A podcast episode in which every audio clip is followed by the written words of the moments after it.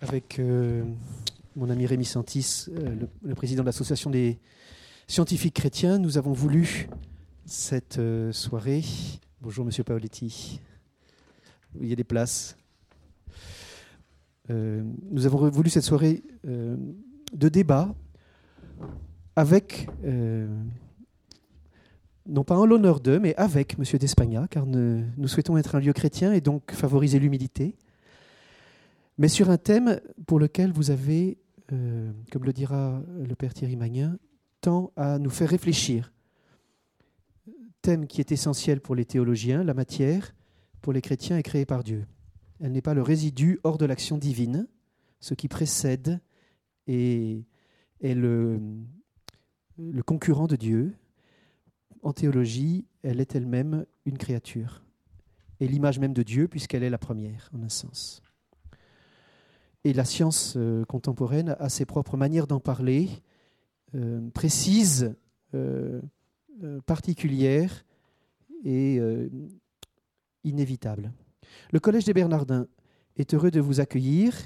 C'est un lieu dédié aux espoirs et aux questions des hommes d'aujourd'hui, à permettre l'expression de ces espoirs et l'expression de ces questions, qui souvent, et les espoirs et les questions, sont ensevelis sous des consignes de ne pas espérer et de ne pas se poser de questions.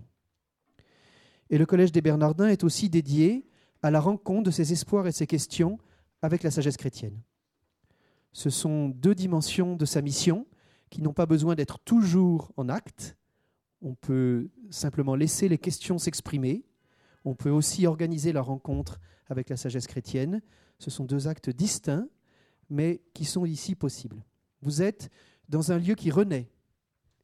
On peut parler de renaissance puisque nous reprenons la mission qui était celle de ce lieu euh, au XIIe siècle, qui était de permettre la rencontre de l'intelligence monastique avec la sagesse qui se débattait à Paris.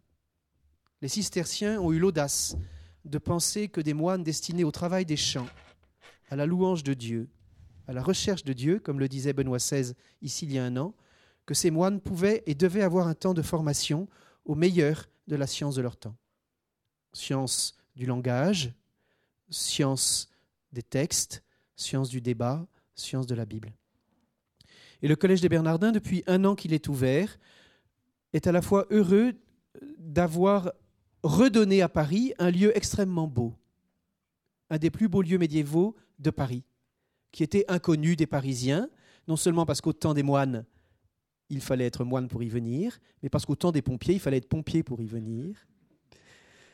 Et que pour la sauvegarde du bâtiment, les pompiers avaient pris certaines libertés avec l'architecture euh, gothique, euh, qui rendait euh, le point de vue par lequel vous êtes passé tout à fait inopérant. Et la beauté du Collège des Bernardins est au service de tous, puisque la nef est ouverte à tout le monde, gratuitement, de 10h à 18h, tous les jours de l'année, sauf le dimanche, où ça n'est ouvert que l'après-midi. Tout le temps. Et aussi bien dans son cellier que dans ses étages, viennent des gens qui, comme vous, veulent réfléchir, travailler, se rencontrer, débattre, entendre, euh, grandir en sagesse humaine, élaborer leurs propres réponses aux questions qu'ils se posent, euh, par des formations, euh, par des débats, des colloques, des conférences, des séminaires de recherche. Moi-même, Antoine Guggenheim, je suis prêtre de ce diocèse. Euh, J'enseigne la théologie fondamentale et la philosophie, et j'anime un pôle de recherche dans lequel des scientifiques travaillent avec des théologiens sur des questions frontières qui intéressent les uns et les autres, que je nomme brièvement la question de l'éducation et de l'apprentissage, transmettre, apprendre, la question de l'économie, économie, homme, société, la question des sciences et en particulier de l'éthique médicale, la question de la guerre et de la paix, du dialogue des religions, de la géopolitique, et la question du judaïsme et du christianisme, qui est une des dimensions d'une anthropologie chrétienne. Dans ces cinq vastes zones de recherche, nous choisissons tous les deux, ans un thème précis, une question ponctuelle que nous faisons valider par une équipe scientifique que nous appelons à travailler avec des théologiens selon les critères de la science. La science aujourd'hui est sans doute à la fois vénérée et en mauvaise position. Vous savez que parmi les jeunes, en France et peut-être plus encore aux États-Unis. L'ignorance scientifique, le manque d'esprit scientifique est extrêmement profond. C'est préoccupant. De grands scientifiques se soucient de la transmission d'un esprit scientifique capable de maintenir dans notre société un esprit démocratique, car sans doute que la crise de la démocratie a à voir avec la crise des sciences, puisque la science crée un espace de liberté où l'on peut parler ensemble, quelles que soient ses convictions philosophiques. Et donc, nous sommes heureux de peu à peu développer, et le partenariat avec l'Association des scientifiques chrétiens le permet, c'est une des pierres de, ce développement. Mais il y a aussi l'Association Théard de Chardin, et nous espérons d'autres encore, y compris des, des liens avec des lieux d'enseignement non confessionnels. Nous essayons de développer des partenariats sur des questions scientifiques pour elles-mêmes, pour l'amour de la science, y dépensant des moyens humains, des moyens financiers, du temps pour cela. Ça fait partie de notre projet. Père Thierry Magnin, professeur d'espagnol, soyez les bienvenus, nous vous écoutons.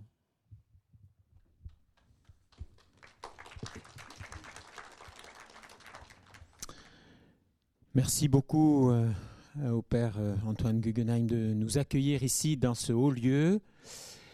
Je m'appelle Thierry Magnin, donc je suis euh, prêtre du diocèse de Saint-Étienne dans la Loire. J'ai travaillé pendant 26 ans dans la recherche scientifique en physique des matériaux, physique du solide, et puis au niveau des relations entre science et théologie, euh, fait quelques travaux, notamment une thèse où euh, j'ai eu l'occasion de découvrir et d'essayer d'approfondir euh, la pensée du professeur d'Espagna que nous allons entendre ce soir, sur notamment son approche du réel comme physicien. Hein. Et, il nous a semblé à beaucoup d'entre nous, et avec Rémi Santis, donc pour les scientifiques chrétiens, qu'il était important euh, de pouvoir euh, euh, rendre peut-être encore plus visible et audible une pensée extrêmement profonde et féconde et qui n'a pas fini, à mon avis, de porter ses fruits. Hein. Alors merci beaucoup d'avoir accepté de venir jouer le jeu d'un interview, puisque pendant 50 minutes, je vais interviewer le professeur d'Espagna. Le but de cette interview n'est pas de discuter la pensée, c'est d'essayer à travers des questions qui vont aller crescendo, euh, de mettre à jour euh, publiquement des éléments clés de cette pensée. Et puis dans un deuxième temps, euh, ben, le débat sera possible, le débat critique aussi bien sûr sera possible avec le professeur d'Espagna, sachant que quelques-uns ont déjà préparé quelques bonnes questions bien entendu, mais que le micro circulera partout. Hein. Voilà. Alors, pour euh, présenter, c'est difficile hein, quand on présente quelqu'un qui a une longue euh, histoire. Euh, bien sûr, on peut le présenter par ses titres. Titre de professeur, bien entendu, de physique, hein, de physique théorique. Et ce dont on va s'intéresser ce soir, c'est la physique quantique, la physique des particules élémentaires, hein, constituant de la matière. Mais c'est aussi euh, une aventure. Euh, vous avez eu la chance de rencontrer et de travailler avec des grands noms de cette physique euh, du XXe siècle, depuis De Broglie jusqu'à Bohr et Fermi et beaucoup d'autres. Vous nous en parlerez aussi ce soir parce qu'on a voulu qu'il y ait aussi l'histoire d'un parcours et pas seulement les idées, parce que c'est toute une vie hein, consacrée à cette recherche-là. Et puis, euh, apparaît de nombreux prix, bien entendu, une quinzaine d'ouvrages aussi, dont peut-être euh, l'un de ceux qui a mis le feu aux poudres, si je puis dire, c'est À la recherche du réel, datant de 1979, si je me souviens bien. Hein. Et, depuis, justement, cette expression du réel voilé que beaucoup ont repris d'ailleurs, y compris dans beaucoup de journaux, appliqués euh, plus ou moins fidèlement à, la pensée de, à partir de la pensée de l'auteur, le réel voilé on va en savoir un petit peu plus. Je ne dis pas qu'on va lever le voile, justement, mais on va en savoir un petit peu plus sur cette expression-là et surtout ce qu'elle euh, sous-tend. Hein. Et puis, après ces différents euh, titres, euh, nombreux et variés, de nombreux livres, de nombreux colloques, bien sûr, il y a quelques mois, vous avez reçu le prix Templeton, qui est un prix très important euh, qui vient couronner euh, des travaux d'une personnalité qui apporte du neuf dans les relations, évidemment, de la science et de la société, et aussi dans l'interaction entre la science et la spiritualité. Et même si vous dites souvent très humblement que vous n'êtes pas un spécialiste de la spiritualité, ça sera intéressant de voir comment un chercheur qui est à la fois scientifique et philosophe, hein, membre aussi de l'Académie des sciences morales et politiques, euh, philosophe et scientifique, ce qui est déjà assez rare pour être souligné, eh bien comment euh, quelqu'un qui travaille là-dedans euh, depuis de nombreuses années entrevoit le lien, vit le lien, cherche le lien avec le domaine du spirituel au sens très large de ce mot, euh, certains se reconnaîtront peut-être dans cette approche, d'autres pas du tout. Je crois qu'ici, c'est extrêmement libre de pouvoir exprimer euh, sa propre approche et de pouvoir euh, la comprendre de l'intérieur pour la discuter et pour approfondir la nôtre finalement dans ce haut lieu à travers cette immense question qu'est la question du sens, la question du sens de la vie, du sens de l'homme et du sens de notre propre société, bien entendu. Ceci est en toile de fond. Donc merci beaucoup d'avoir accepté euh, de répondre à nos questions. Merci, mon père, euh, de cette euh, trop aimable introduction. je suis effectivement très heureux d'être ici, dans ce haut lieu qu'est les collèges des Bernardins. Et, vais essayer donc de répondre le mieux que je pourrai à, vos questions. Est-ce que est-ce qu'on m'entend bien comme ça? Ça va? Parfait. On y va alors? On y va alors, hein? Alors la première question que je pense beaucoup envie de vous poser, vous avez enseigné la physique quantique, vous nous en direz un petit peu plus sur ce que c'est bien sûr, et la philosophie des sciences et vous travaillez à l'interface entre les deux. Alors, est-ce que vous pouvez nous dire comment ces deux disciplines très différentes, la physique et la philosophie, se sont retrouvées dans votre propre parcours de recherche? Oui, eh bien, euh, finalement, c'est extrêmement simple. Euh, elles se sont rencontrées d'une façon toute naturelle par le seul fait, d'abord, que la physique quantique euh, se révèle d'être de plus en plus au centre de la physique, au centre de, tout ce qui est physique de pointe, et euh, le fait que cette physique pose, depuis son début, elle a toujours posé des questions philosophiques et euh, que ces questions continuent à être posées et à ne pas recevoir les mêmes réponses de la part de tel et tel physicien. Donc, euh, c'est normal, si vous voulez, qu'il y ait des questions philosophiques qui euh, apparaissent quand on travaille sur la physique quantique. Alors, est-ce que vous pouvez nous, raconter, peut-être aussi sous forme d'anecdote, puisqu'après nous allons aller plus avant dans l'aspect scientifique, est-ce que vous pouvez nous raconter quelques moments clés de vos recherches en physique, justement? Vous qui appartenez, je l'ai évoqué tout à l'heure dans la présentation, à une génération qui a beaucoup apporté, qui continue d'apporter beaucoup avec euh, la physique du XXe siècle, bien sûr, et ses révolutions. Eh bien, écoutez, c'est vrai que ce que vous avez dit, que j'ai rencontré euh, des euh, personnes qui sont des grands noms de la physique. vous les avez nommés, Louis de Breuil, Enrico Fermi, chez qui j'ai passé un an, et, Niels Bohr, dans l'institut duquel euh, j'ai également travaillé pendant un an.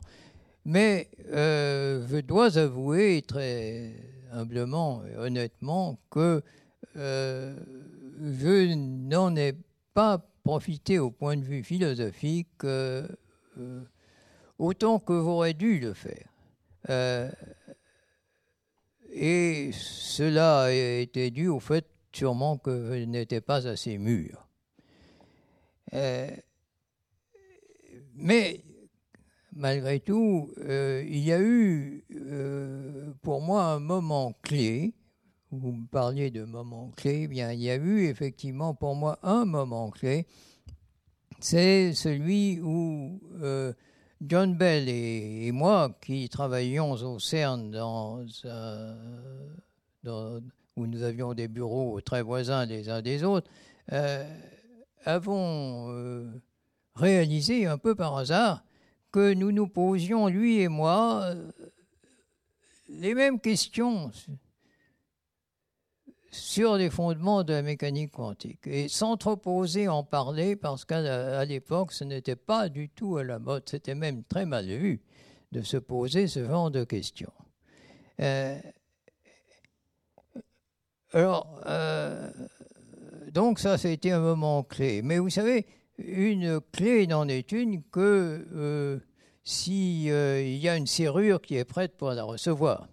Et le moment clé, c'est un peu pareil. C'est-à-dire que un moment clé n'est clé pour quelqu'un que si euh, ce quelqu'un euh, a déjà franchi certaines étapes intellectuelles qui l'ont préparé à, ce que ce moment soit vraiment un moment clé. Euh, en ce qui me concerne, la principale de ces étapes fut la redécouverte, s'il faut se dire, de la notion euh, d'enchevêtrement. Alors, euh, je dis redécouverte parce que la notion d'enchevêtrement quantique avait déjà été euh, non seulement découverte, mais proclamée par Erwin Schrödinger, c'est-à-dire vraiment par un des pères incontestés de la mécanique quantique. Eh bien, malgré ça, euh, malgré cet article où il soulignait fortement que c'était non pas seulement une caractéristique de la mécanique quantique, mais la caractéristique essentielle de la mécanique quantique, malgré ça, cette notion euh, d'enchevêtrement, entanglement en, anglais, a été complètement passée sous silence. A disparu. Elle a disparu des articles scientifiques, elle a disparu des manuels. Et euh, dans les manuels que j'ai utilisés, que j'ai utilisés pour faire mon enseignement de mécanique quantique à l'université, euh, elle ne figure pas, tout simplement. Si vous la faire faire, l'index, elle n'y est pas. je ne sais pas si elle y est maintenant, peut-être. Euh, j'imagine qu'elle commence à y pénétrer. Mais enfin, elle n'y était pas. Et donc, à l'époque, il fallait la redécouvrir, si vous voulez. Évidemment, elle était en filigrane dans les équations, parce que les équations euh, de, euh, la physique quantique, naturellement, y, conduisent tout naturellement, elle est là. Euh, mais elle n'était pas vraiment exploitée, si vous voulez. et bon voilà, les gens euh, faisaient de l'entanglement sans le savoir, comme euh, M. Fourdin faisait de la prose sans le savoir. Et euh, donc, je répète encore une fois, il, ne l'exploitait pas vraiment. Alors, comme la chose m'a beaucoup intéressé, j'ai et, cette redécouverte m'a conduit à distinguer en particulier entre mélange quantique propre et impropre, à contester l'opinion alors très répandue que euh, les problèmes relatifs à l'opération de mesure euh, étaient résolus, alors qu'ils ne l'étaient pas, et surtout à réaliser que l'idée surprenante d'un enchevêtrement à grande distance, dont nous aurons l'occasion de reparler tout à l'heure, euh, ne pouvait pas être court-circuitée. J'étais donc mûr pour apprécier ma rencontre d'idées avec euh, John Bell et surtout pour apprécier l'importance de la grande découverte qu'il a faite pratiquement à ce, moment-là. Euh, en bref, celle de la non-séparabilité. Mais si vous le voulez bien, nous parlerons de ça un peu plus tard. On va y aller crescendo parce que l'enchevêtrement et la non-séparabilité, on n'est pas forcément tous familiers avec et pourtant vous allez voir que c'est essentiel, justement. Alors, Dans cette soirée, on ne va pas entrer dans tous les détails, vous vous en doutez, d'une science qui est très complexe, la physique quantique. On va essayer d'en dégager quelques éléments clés euh, et qui, justement, ont inspiré hein, votre, votre réflexion, sachant que c'est une physique très mathématique et qu'on ne va pas faire d'équations ni, ni d'inégalités ce soir, même si on parle de celle de Bell. Hein. Donc, euh, est-ce que vous pourriez nous, nous, dire déjà, et puis on va y aller petit à petit, sommairement, euh, en quoi a consisté, euh, vous avez commencé, l'élément clé de votre réflexion sur la physique quantique? Eh bien, pour ça, il faut que je vous dise quelle est, à mes yeux, la différence essentielle entre la physique classique et la physique quantique. Les opinions peuvent diverger sur ce point, mais je vous donne ma mon opinion là-dessus.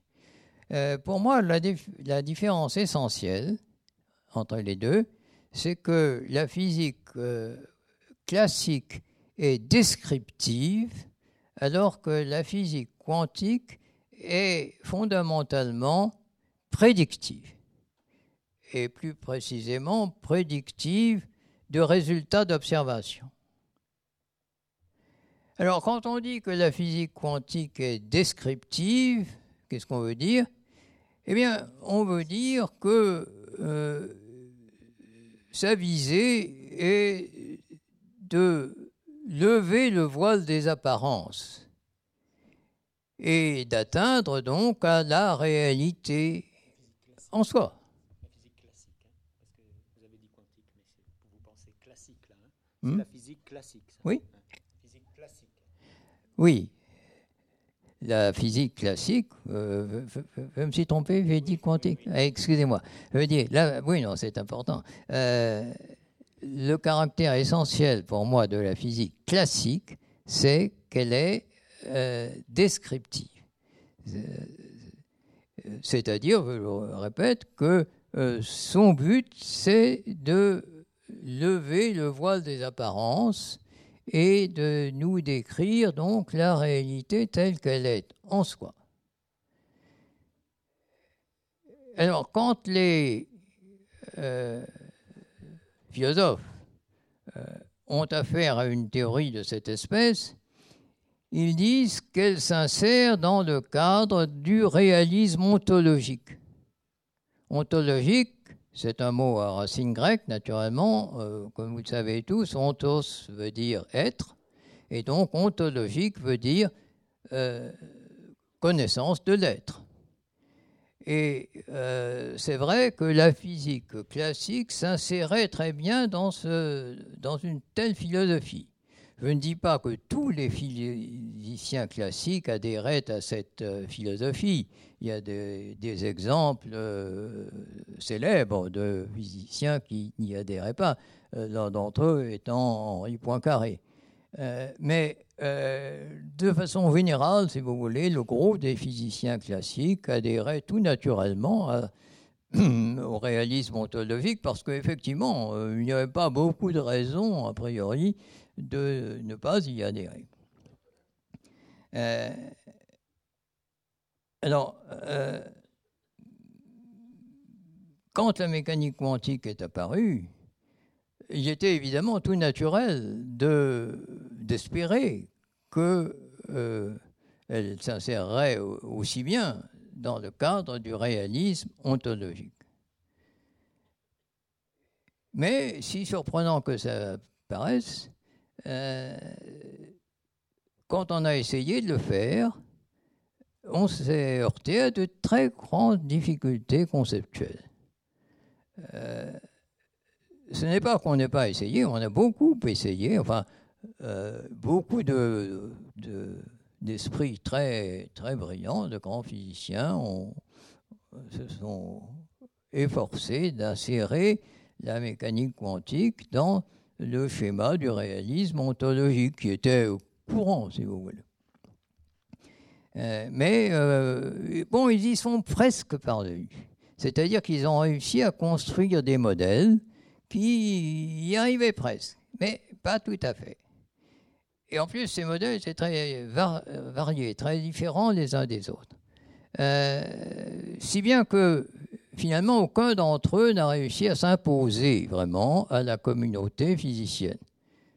et qu'à l'heure actuelle, nous en sommes là, si vous voulez.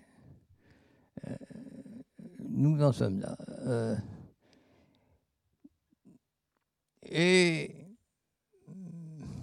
j'avoue que dans la théorie, la notion, dans la théorie quantique, j'entends, euh, la notion de choses existant par elles-mêmes dans l'espace, séparément les unes des autres, et interagissant entre elles avec des forces qui décroissent quand la distance croît, euh, cette notion-là tente à s'estomper euh, au profit d'une certaine globalité qui est cachée, qui n'apparaît pas au regard, mais, mais qui se, se, cache dans les équations, qu'on retrouve dans les équations. Alors tout ça, c'est assez déconcertant. Et, oui, mais la physique quantique existe. Euh, elle existe même très bien elle, a volé et elle vole encore de succès en succès.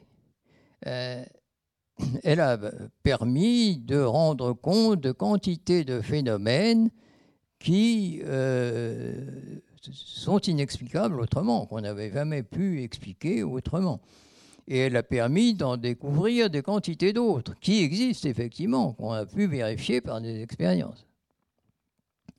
Alors, euh, ça pose une question, si vous voulez. Et euh, en fait, ça n'est pas si étrange que ça peut le paraître.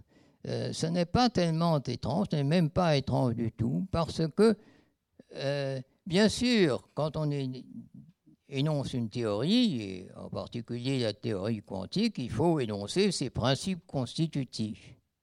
Mais il se trouve que les principes constitutifs de la mécanique quantique euh, court-circuitent, si on peut dire, le descriptif. Et il ne commence pas par dire il existe telle euh, entité, il existe telle autre. Et il parle essentiellement de ce qu'on peut prédire. Ils disent euh, que dans telle circonstance, on a telle probabilité de voir telle ou telle chose.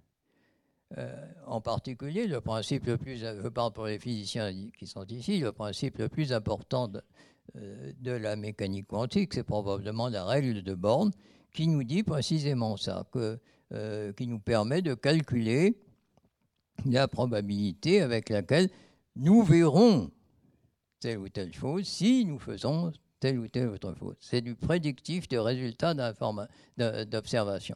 Alors, ce n'est pas étonnant, si vous voulez, que euh, ça marche. Euh, puisque l'expérimentateur, c'est ça dont il a besoin. Il a besoin qu'on lui suggère euh, que s'il fait telle expérience, il verra telle chose, ou il aura telle probabilité de voir telle chose. Et à ce moment-là, ben, il peut faire l'expérience et puis on voit si ça marche ou si ça ne marche pas. Donc, euh, voilà. Euh, personnellement,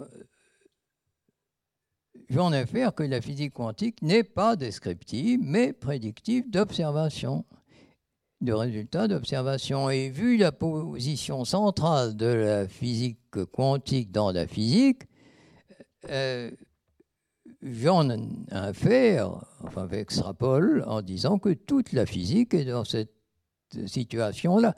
Et vu la situation quand même assez centrale de la physique euh, dans les sciences, euh, j'extrapole encore plus et euh, je prétends que la science entière n'est pas finalement, n'a pas pour but de lever le voile des apparences et de découvrir comment la réalité est en soi, tout à fait indépendamment de nous, mais plus modestement, de euh, donner euh,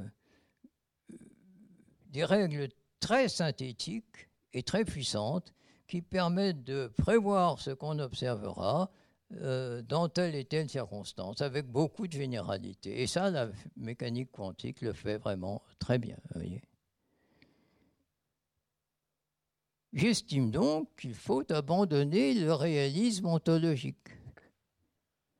Le réalisme ontologique, c'était très séduisant. la personne qui fait une théorie, qui construit une théorie et qui est dans l'esprit du réalisme ontologique, euh, a vraiment l'impression euh, d'être sur le chemin de la vérité avec un grand V, si vous voulez.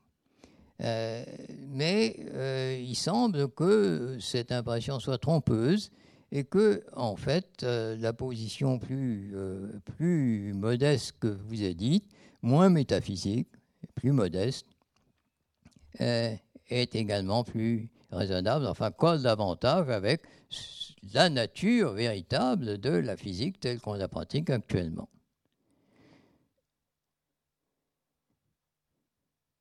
Et compte tenu de la globalité dont vous parlez il y a un instant, j'estime qu'il faut même abandonner l'idée que les objets, élémentaires ou composés, euh, existent en eux-mêmes à chaque instant d'un lieu donné il est plus vrai de dire que si nous les voyons ainsi, c'est parce que la structure de nos sens et de notre esprit nous conduit à les voir de cette manière. Alors, euh, vous détendrai pas en vous disant que cette façon de voir n'est pas partagée par l'ensemble des scientifiques. Mais vous direz quand même que je ne suis pas le seul, loin de là, à la, nourrir. Euh,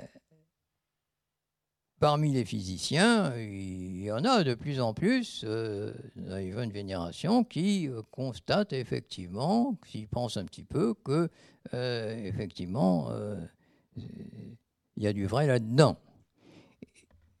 vous disiez tout à l'heure, Henri Poincaré est également un exemple, un illustre exemple d'une personne qui, au fond, pensait de cette manière.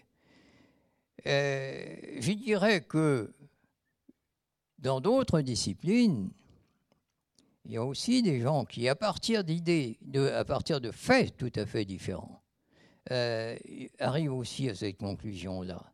Euh, en particulier des neurologues, euh, les spécialistes de la cognition, des gens comme Paul Churchill, par exemple.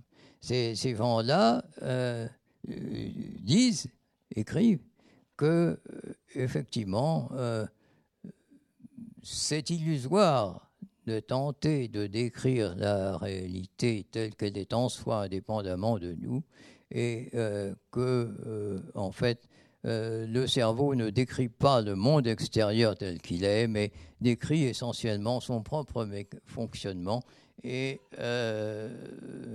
donc comment il organise le, monde selon, ses propres euh, vu. Euh, donc, euh, et oui, et puis vous l'avez dit aussi que naturellement, cette vue que vous venez de dire, qui surprend les scientifiques, c'est une vue qui a été proposée depuis très longtemps par des philosophes. le plus connu d'entre eux étant Emmanuel Kant, naturellement. Euh, qui disait que la chose en soi est inconnaissable et euh, que tout ce que nous pouvons connaître, c'est la réalité empirique, c'est-à-dire, encore une fois, c'est-à-dire les phénomènes, c'est-à-dire la réalité telle que nous apparaît compte tenu de euh, la structure de notre esprit et de, nos sens.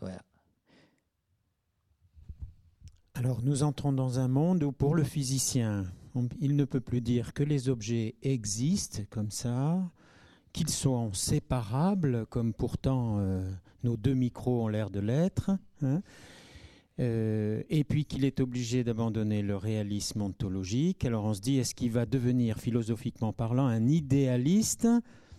Et pourtant, vous allez employer l'expression réel voilé. Alors, est-ce que vous pouvez nous situer cette expression qui est si souvent reprise et que vous avez introduite déjà depuis de nombreuses années, la situer à partir de sa source, justement. C'est intéressant. D'accord. Eh bien, bon, jusqu'ici, j'ai raisonné à partir exclusivement de la physique. Mais euh, la physique ne me permet pas d'aller plus loin. Euh, effectivement, je considère, contrairement aux idéalistes, qu'il est incohérent de prétendre écarter radicalement la notion d'être. Mais mes raisons de penser cela ne doivent rien à la physique. Elles sont philosophiques. Euh, et Bon, si j'essaie de les conceptualiser, si vous voulez, de les mettre noir sur blanc, de les, énoncer euh, euh, intuitivement, nous avons tous le sentiment, si vous voulez, que euh, nous ne sommes pas la vérité première, nous sommes pas seule, notre esprit n'est pas la seule chose qui existe, qu'il existe devant nous une réalité. Mais si j'essaie de formuler ça nettement, je dirais qu'il y a deux arguments pour euh, soutenir ceci.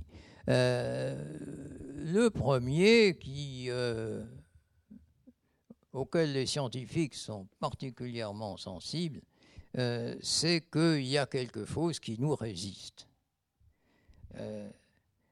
deux théoriciens proposent à un expérimentateur une théorie qui est parfaite à tous égards, qui est parfaitement logique, qui est élégante au sens mathématique, etc. Enfin, toutes les qualités. Euh, l'expérimentateur, enfin, elle fait aussi des prédictions, naturellement, c'est très important. Elle fait des prédictions observables. L'expérimentateur euh, fait les expériences correspondantes et il revient en disant Ben non, c'est pas ça. Euh, théorie, votre théorie est contraire fait des prédictions contraires à ce qui est observé. À ce moment-là, on est bien obligé de rejeter la théorie. C'est donc qu'il y a quelque chose qui a dit non. Et euh, ce quelque chose ne peut difficilement être nous. Il faudrait des acrobaties intellectuelles considérables pour euh, arriver à se persuader que ce quelque chose qui a dit non, d'une certaine manière, c'est encore nous. Euh, donc, euh, ça, je crois que c'est un argument logique, si vous voulez, et important en faveur de l'idée qu'il doit y avoir malgré tout une réalité qui ne dépend pas de nous. Et l'autre argument, alors qui plaira moins aux scientifiques, mais peut-être plus aux philosophes, c'est que chez les idéalistes, la pensée première, n'est-ce pas, puisque euh, toutes, les choses ne sont que des apparences, finalement, pour euh, la pensée.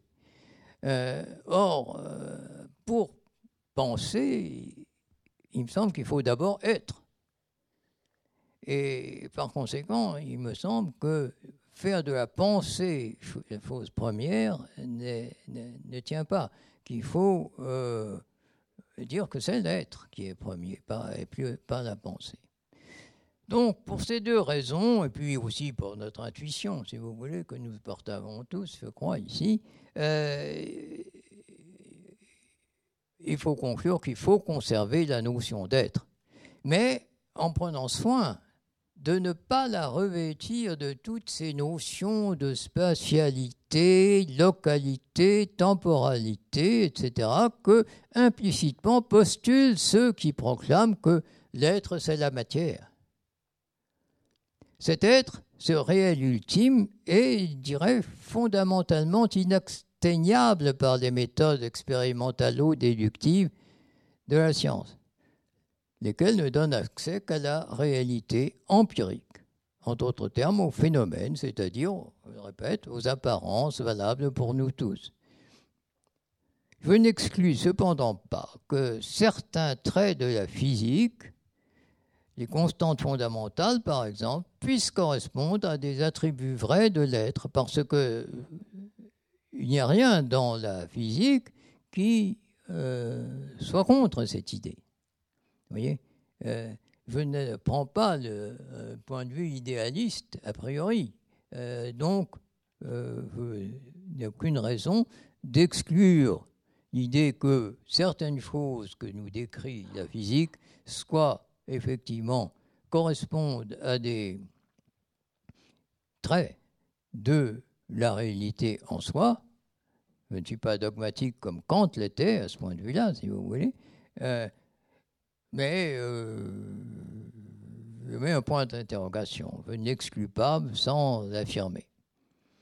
Et c'est pour cette raison que, puisque de toute façon ces aspects sont des aspects très partiels, n'est-ce pas, qui ne nous permettent pas d'avoir une une vue réelle de la réalité en soi, euh, c'est pourquoi j'appelle cette réalité euh, le réel voilé.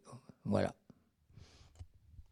Réel voilé, réel empirique, atteignable par la science, mais il n'y a pas de réel, on le comprend bien. Hein des traits aussi parfois. Voilà, ça c'est donc une évolution assez forte hein, par rapport à la vision de la physique classique. Dans ce réel voilé, il y a un autre élément essentiel qui va peut-être aussi toucher à cette définition de la matière, puisqu'on voit bien que tout part de l'évolution de ce qu'on met sous ce mot matière. Hein. Mmh. Euh, et qui va toucher aussi à la causalité, me semble-t-il, c'est ce que vous appelez, vous avez déjà nommé, la non-séparabilité. Alors on a envie d'en savoir plus, bien sûr. Voilà, bien, vais essayer. Euh,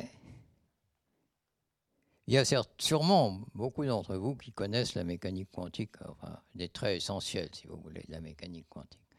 Euh, pensons à un choc entre particules deux particules arrivent, se cognent, et puis euh, elles repartent chacune de son côté.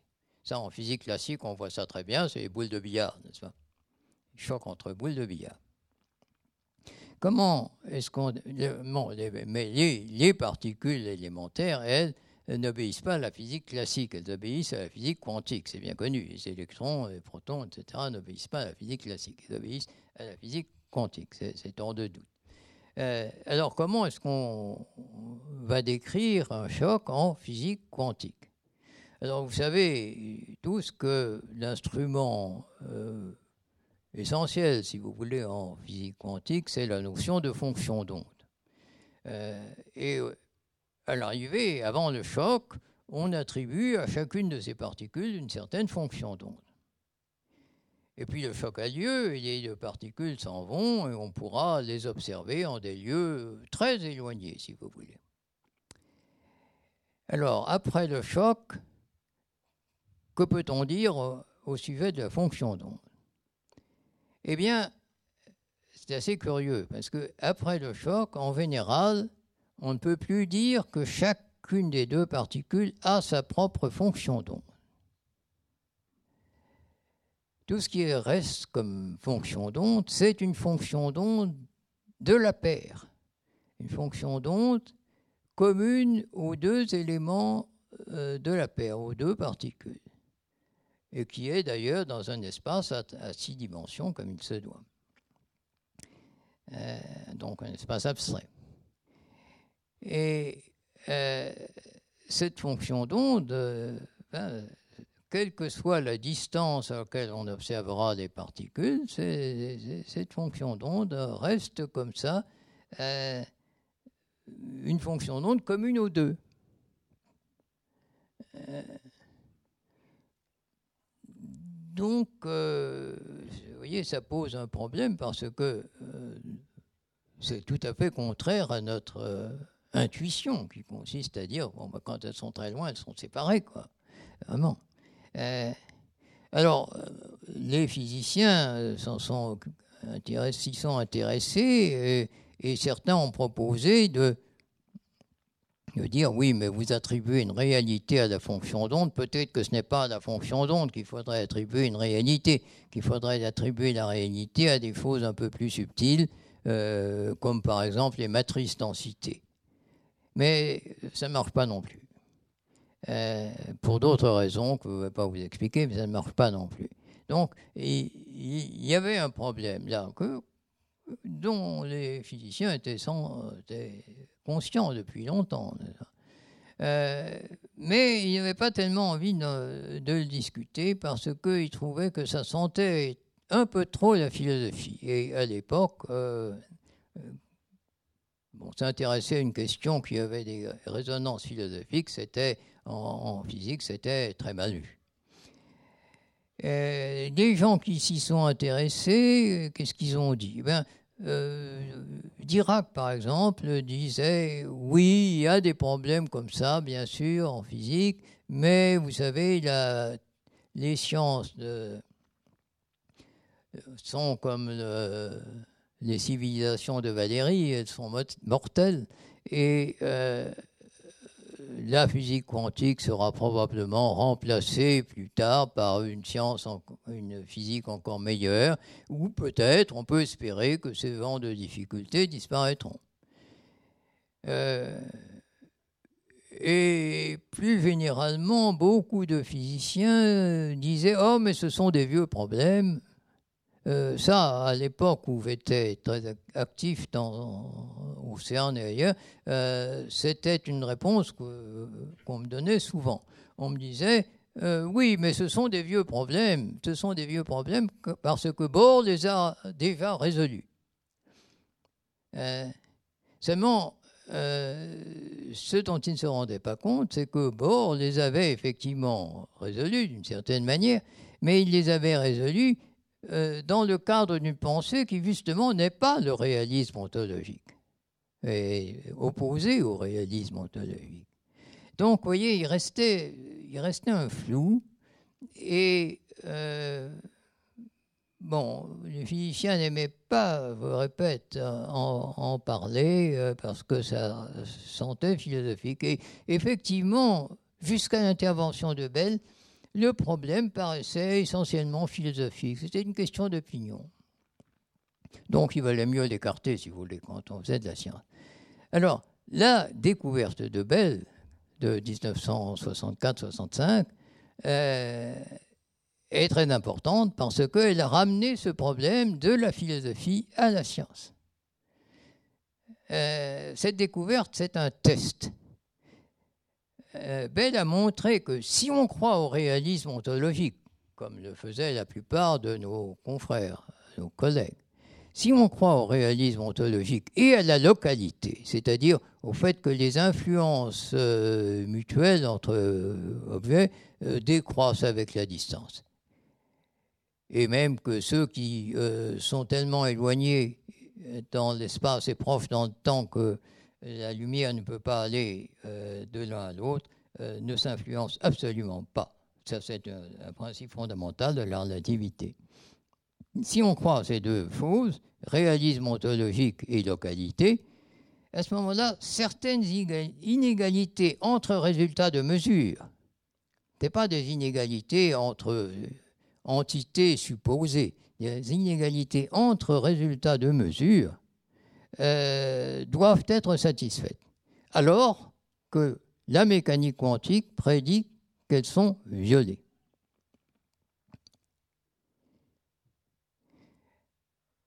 Alors voilà, on disposait, à partir de cette découverte de Bell, on disposait euh, d'un test.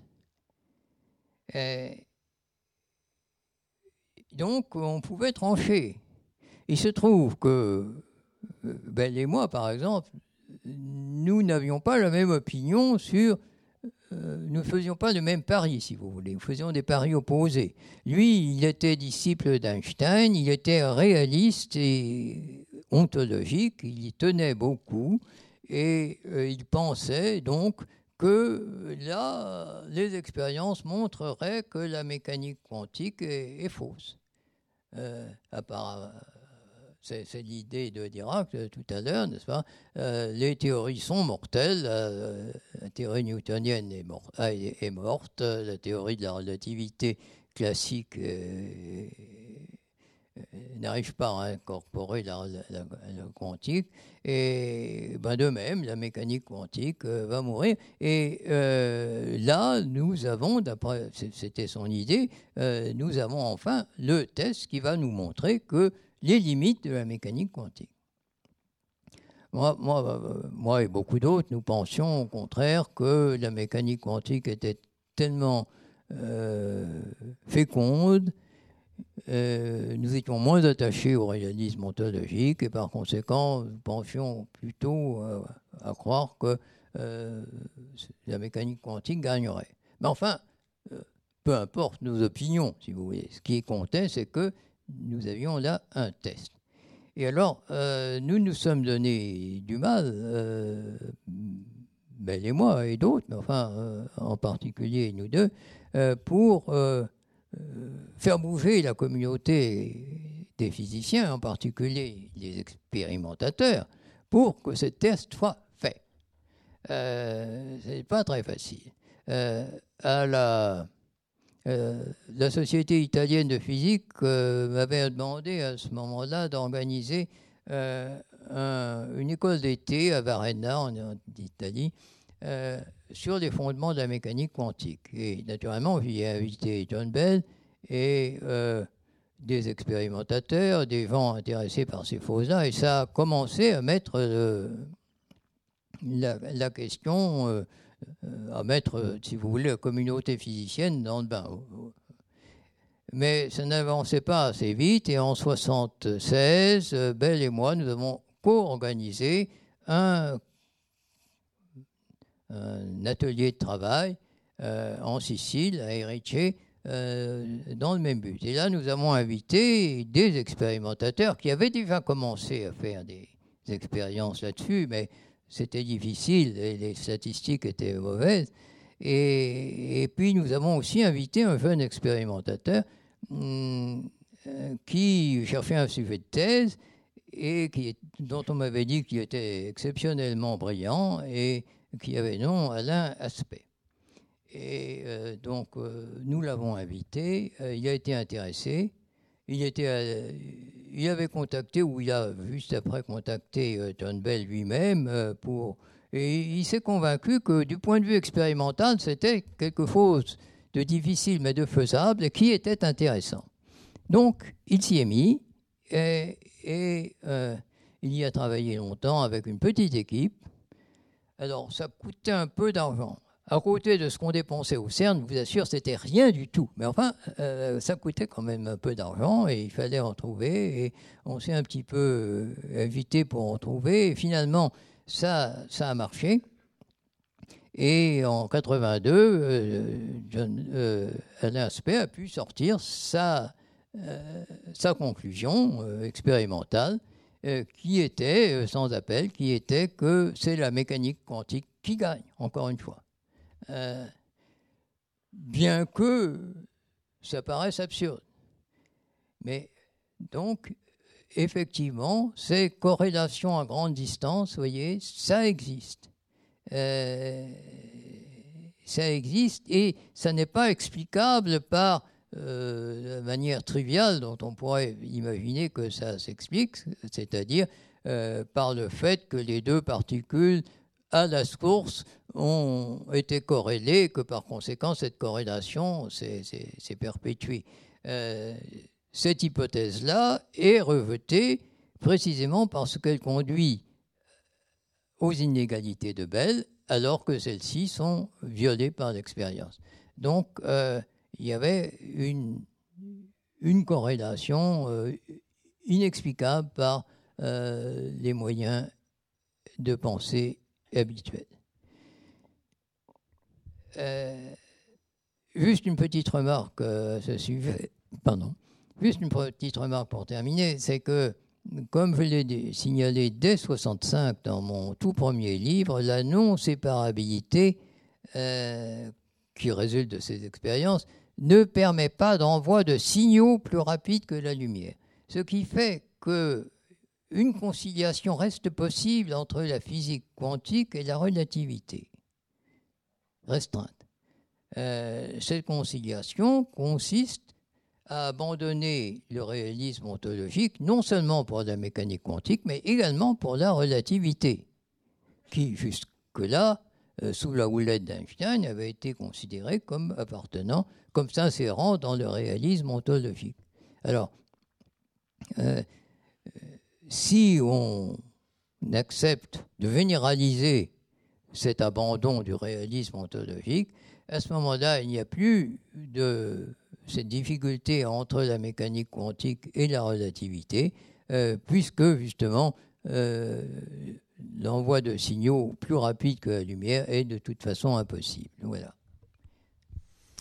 Merci pour tous ces éléments clés de la physique quantique avec euh, cette notion de non-séparabilité qui remet en cause la causalité simplement locale, puisque là on est beaucoup plus global. Le réel voilé, l'abandon du réel ontologique pour le physicien. Bon, euh, on va passer à une deuxième partie. Vous pouvez boire un coup, hein, vous avez bien mérité. on va passer à une deuxième partie, euh, plus sur les conséquences de cette vision du réel et évidemment de la place de l'observateur là-dedans. Alors, quand on a discuté ensemble, euh, on se posait la question, et je vais vous la reposer ici parce qu'elle me paraît essentielle, dans les conséquences, qu'est-ce que vous répondez lorsque des biologistes, euh, alors qui seraient plus matérialistes, ils ne sont pas tous matérialistes, les biologistes, hein, vous disent que l'esprit émerge de la matière Vous qui avez étudié du point de vue du physicien quantique la matière, qu'est-ce que vous répondez à cette euh, question qui euh, est souvent donnée en ces 200 ans de Darwin en particulier, dans cette année? En tant que physicien, qu'est-ce que vous dites? Bon, eh bien, euh, ma réponse sera très rapide, je vais y insister. Euh, bien sûr, euh, des gens qui affirment ça se placent tous dans le cadre du réalisme ontologique, ce qui est la position normale, habituelle de scientifiques, et surtout des scientifiques qui ne sont pas des physiciens. et venez, bien sûr, venez rien contre la théorie de l'évolution, mais elle ne concerne que la réalité empirique, c'est-à-dire euh, ce qui nous apparaît. Euh, selon la théorie du réel voilé que je viens de vous exposer, vous justifier, euh, tous les objets, y compris les neurones bien sûr, sont des apparences pour la conscience. Or, on ne voit pas comment de simples apparences pour la conscience pourraient engendrer cette même conscience. Voilà, c'est tout. Euh, Donc je sais qu'il y a d'éminents biologistes dans la salle, euh, vous réagirez bien sûr après. Hein. Voilà, une manière en tout cas d'aborder cette question-là. Une autre question qui va toucher maintenant au domaine de la spiritualité. Alors peut-être que là les mots euh, sont délicats, mais il m'a semblé comprendre que cette réalité empirique est la seule atteignable directement par la science et qui en même temps ne tient qu'avec cette réalité, ce réel voilé, le passage, l'accès, si on peut dire, la tentative d'accès en tout cas au réel, euh, à ce réel voilé, euh, ça pourrait être le domaine de la spiritualité, notamment au sens large de ce mot. Alors, est-ce que vous pouvez nous dire votre propre recherche là aussi, positionnement? Oui, oui, en un sens. Euh, ce qui se passe, c'est ceci. Puisque, selon la conception du réel voilé, la science ne peut plus espérer nous fournir une information exhaustive sur la nature de l'être en soi, puisqu'elle ne nous donne sur lui que d'incertaines lueurs, elle ne peut pas exclure que d'autres activités de l'esprit nous donnent elles aussi d'imprécises lueurs sur euh, cet être en soi. Ce qui fait justice de l'idée qu'il y aurait d'une part la science qualifiée, seule qualifiée pour atteindre le fond des choses, et d'autre part l'art, la musique, la poésie, l'émotion, euh, etc., qui serait confinée au seul agrément. Je dis que, alors que si sur le plan de l'accès à la réalité empirique, la science est seule reine. En revanche, elle ne jouit d'aucun privilège lorsqu'il s'agit du fond des choses. Que là, l'émotion artistique, par exemple, se trouve au moins à l'égalité avec elle. L'une comme l'autre ne nous fournissant que des lueurs, précieuses certes, sur un mystérieux domaine qu'elle ne nous laisse qu'entrevoir. Alors on dirait que voyez, nous sommes euh, à la fois dans la science, mais aussi euh, dans la philosophie et même euh, dans l'émotion, c'est-à-dire dans la littérature. je dirais que Marcel Proust est l'auteur qui a le mieux rendu l'expérience de telle lueur. Et j'ai récemment lu un petit livre de Jean-Noël Contensoux intitulé, un curieux titre, Fugue en Dieu majeur, mais si vous le lisez, vous comprendrez, qui illustre euh, très bien euh, cette expérience, justement.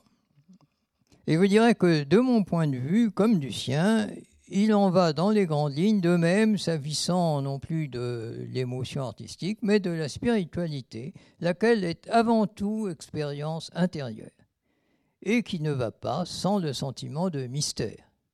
Une spiritualité sans mystère, à mon avis, ce serait, euh, ce, serait zéro. Enfin, euh, euh, le mystère est consubstantiel, à mon sens, à la spiritualité. Voilà ma réponse. Alors on va revenir un peu plus loin à la spiritualité, mais évidemment, quand on pense au niveau philosophique, on se dit comment vos positions rejoignent-elles ou se démarquent-elles? De philosophes comme, alors on va regarder d'abord Platon et Spinoza, mhm. et puis on en prendra d'autres après. Bon, ben, écoutez, Platon, l'analogie entre la position de Platon et la mienne tient évidemment à ce que dans le mythe de la caverne, il est bien souligné que nos sens ne nous donnent accès qu'à des apparences. Les, ombres, n'est-ce pas, au, fond du mur de la caverne. Euh, et que ce qui est vraiment, c'est-à-dire les idées platoniciennes, est d'une nature bien différente euh, des apparences en question. Euh, ben, c'est aussi ce que dit finalement puisque mon réel voilé euh, est également bien différent de, des apparences sous lesquelles nous le pensons de voir. Puisque apparemment il a pas dans l'espace. La non-séparabilité il semble bien nous montrer qu'il euh, est difficile de concevoir dans l'espace. Et probablement, ça c'est moins sûr, mais euh, probablement qu'il n'est pas dans le temps non plus. Donc il est vraiment lointain par rapport à, nos concepts. Euh, donc voilà, c'est ça qui me rapproche euh, de Platon, bien qu'il y ait naturellement dans le détail de sérieuses différences. Et ce qui me rapproche quelque peu de Spinoza, c'est qu'il n'admet qu'une seule substance, qui est Dieu, et qui est perçue ou conçu, soit comme matière ou étendu, comme il dit, soit comme esprit.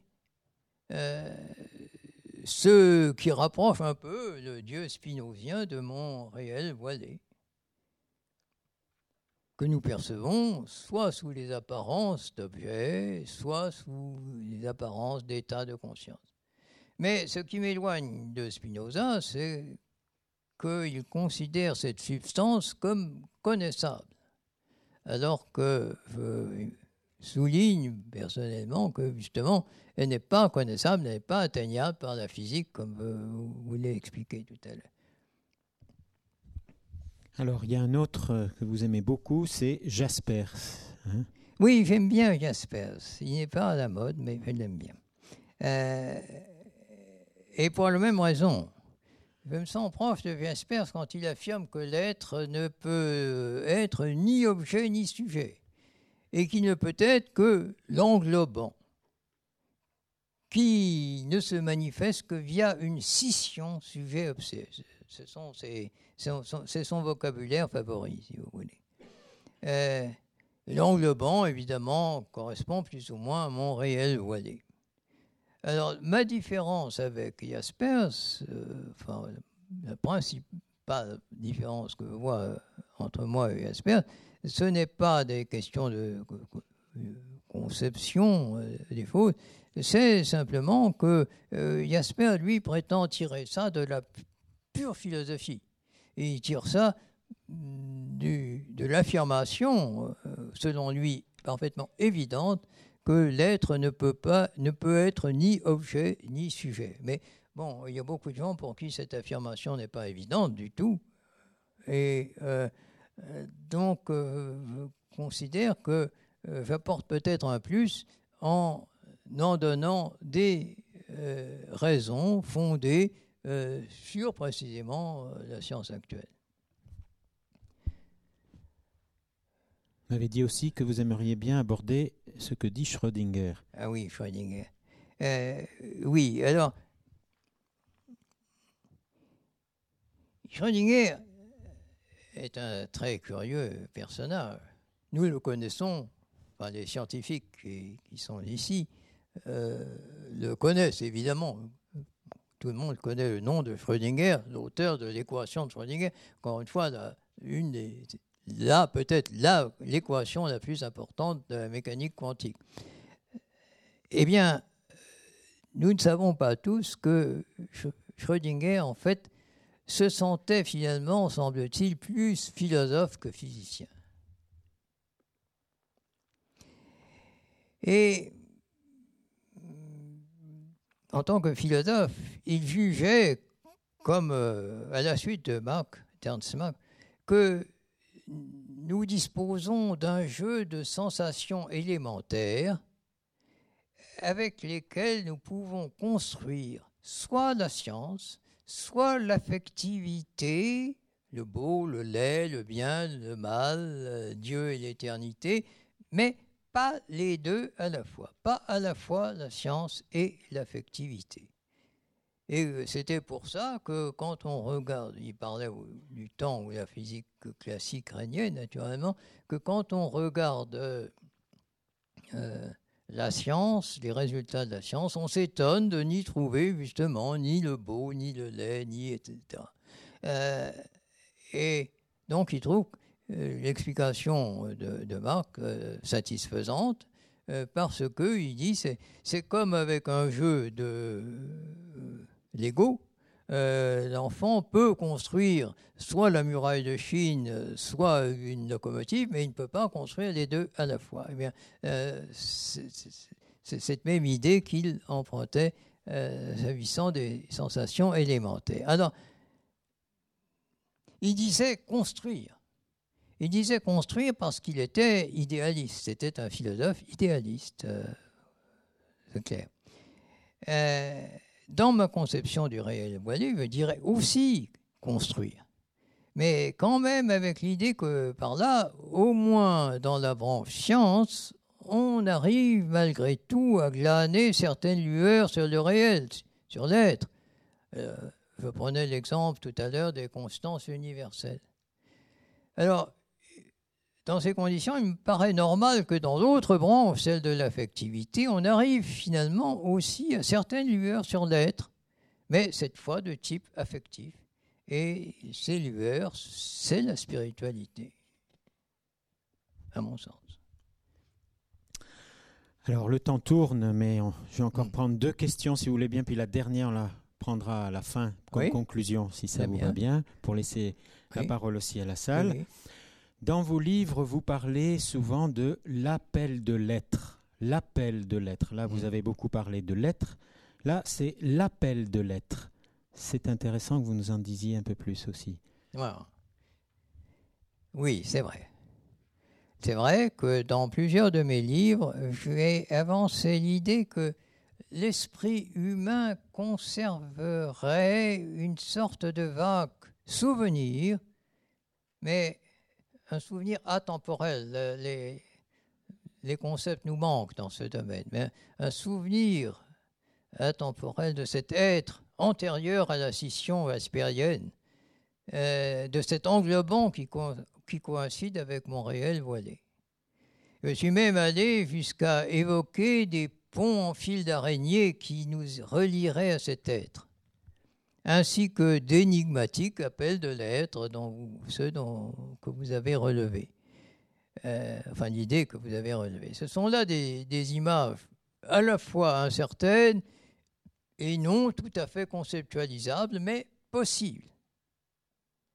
Dans mon schéma du réel voilé, ces images, ces vues sont possibles, en ce sens que euh, elles ne sont pas exclues par les données qu'on a, alors qu'en physique classique, elles paraissaient être exclues par les données qu'on a. Donc, on peut, si on veut, sans se sentir coupable d'infantilisme ou de ne sais quoi d'autre, on peut effectivement, si ça correspond à votre sensibilité, penser sérieusement à ces ponts en fil d'araignée entre nous et l'être, ou à ces même à ces appels de l'être.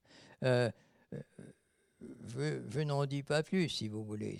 Ça, me paraît une chose légitime, mais naturellement, euh, ce n'est pas une chose que puisse démontrer. Euh, c'est tout à fait loin de ça, comme vous pensez bien.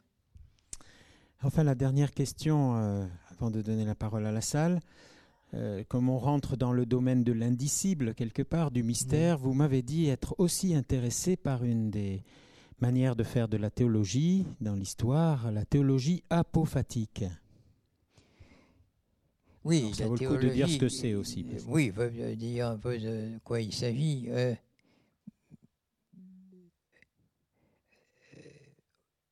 au 5e, 4e, 5e siècle euh, après Jésus-Christ, euh, il s'est développé, comme nous savons tous, euh, à Alexandrie, une école philosophique très importante, les néoplatoniciens. Et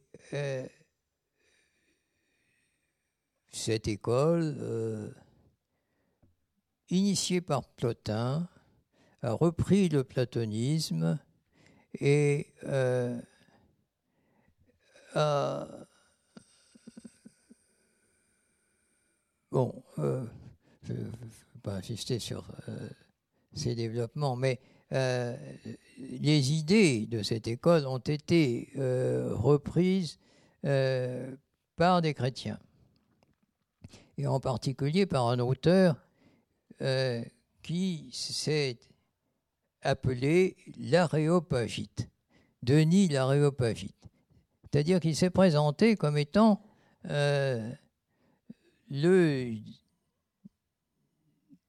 membre de l'aréopage qui, au temps de Saint Paul, euh, a été converti par Saint Paul au euh, christianisme. Et il a publié des choses. Alors ça nous paraît inquiétant, mais euh, bon, il faut dire que euh, il, a, il a été pris comme tel par euh, beaucoup d'auteurs, en particulier par saint Thomas d'Aquin et des gens aussi sérieux que ça. pendant tout le Moyen Âge, ce n'est guère que Erasme qui a découvert le poteau rose et que ce Denis, dit la était en fait un néo-platonicien, si vous voulez, mais un néo-platonicien chrétien. Alors, ce qui est intéressant chez lui, euh, c'est que c'est un penseur très intéressant. Et euh, alors, ce qu'il souligne, euh, c'est que Dieu c'est-à-dire l'origine, l'être ultime, le réel voilé, appelez-le comme vous voudrez, est inaccessible à la pensée conceptualisée, qui est bien au-delà de tout ce que euh, nous pouvons arriver à décrire. Euh, et que donc il faut se méfier des descriptions euh, trop qui tendent d'entrer trop dans les détails euh, qui font référence à nos concepts euh, à nous, qui sont des concepts qui, comme je le disais tout à l'heure, euh, reflètent plus notre structure à nous que la réalité en soi, et bien entendu que la réalité de Dieu. et je vois une analogie entre, l'analogie est évidente si vous voulez, entre euh, cette pensée de théologie négative ou apophatique et ma conception du réel voilé. Euh, euh, la plupart des penseurs disent, par définition, ce qui n'est pas conceptualisable ne nous concerne pas. Nous n'avons pas à y penser. Et ce que j'apprécie dans Denis l'Aréopavite, parce que je pense comme lui, c'est qu'il dit le contraire. Il dit qu'au contraire, cet indicible est essentiel, est l'essentiel. Euh, j'ai souvent eu l'impression que euh, l'Église était assez euh, sceptique vis-à-vis de la pensée de Denis l'Aréopagite. Bien que curieusement, Maritain, lui, en fait l'éloge. Mais ce qui m'a rassuré, c'est que l'année dernière, en en tapotant, en pianotant sur Internet, j'ai découvert par hasard euh, un texte de Benoît XVI euh, qui euh, parlait de ça. Il parlait de Denis l'Aréopagite. cette communication qu'il a faite lors d'une audience à donner à plusieurs pèlerins, séminaires, pèlerins, veut dire. Et il en disait beaucoup d'éloges. Alors vous trouverez cette communication certainement sur Internet, vous saurez sûrement la trouver, c'est pas difficile. Merci beaucoup. L'essentiel, l'indicible, et vous vous y croyez. Hein. On peut applaudir, je pense, euh, Monsieur Despagna.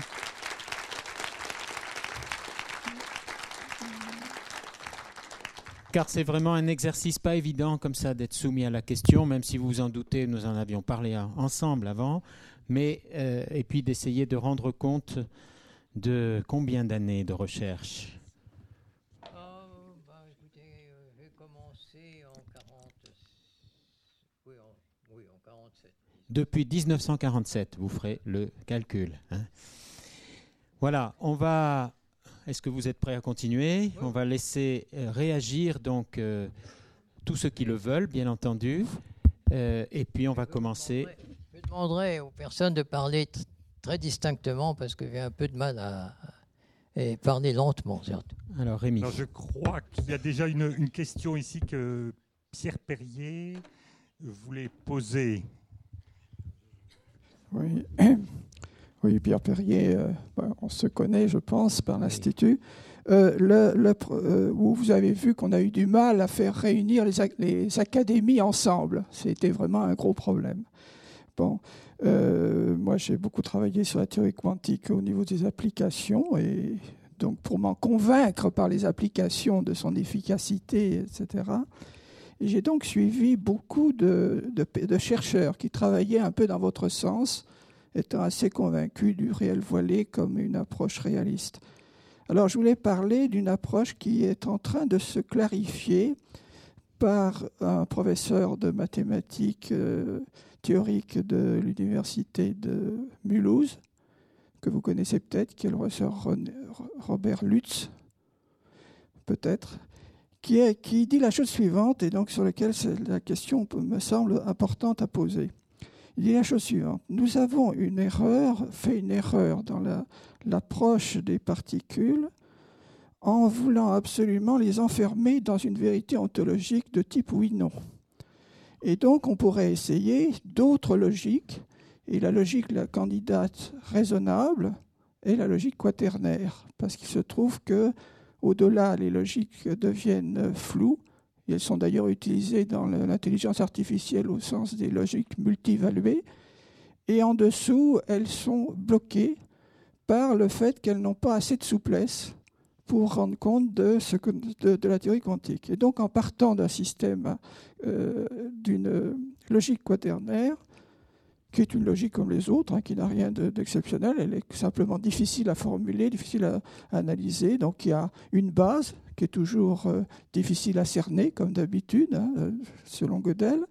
Une base qui est une, une, proposition qui est de type des possibles, une proposition qui est du type des contraintes, mmh. et une proposition qui est bien entendu du type du nécessaire. Hein. Mmh. Et à ce moment-là, on rejoint la, la, la position positive absolue. Mais le gros intérêt, c'est que les deux autres positions permettent beaucoup de souplesse. Et donc, euh, on peut, en principe, euh, rebâtir une, structure des particules qui marche apparemment et qui marche bien. Donc, et, qui est intéressante dans la mesure où elle exprime comme élément de base, donc c'est une autre formulation euh, qui est simplement la théorie quantique, mais dans un, autre type d'approche logique, euh, qui exprime la chose suivante, c'est que euh, il faut absolument définir une métaphysique qui soit homogène à ça. Parce qu'on ne peut pas définir une logique sans vouloir l'appliquer bêtement comme ça, comme un pont entre la physique et la, philosophie. Il faut donc qu'il y ait, euh, la, plupart des, philosophies sont aussi des philosophies binaires, et donc euh, on peut essayer de monter quelque chose. Et alors c'est très intéressant parce qu'il se trouve que quand on réfléchit sur la structure la plus logique qu'on pourrait tirer des réflexions de type métaphysique, mais du côté religieux, et du côté essentiellement de la tradition hébraïque, de la tradition chrétienne. On est obligé aussi de constater que cette logique marche.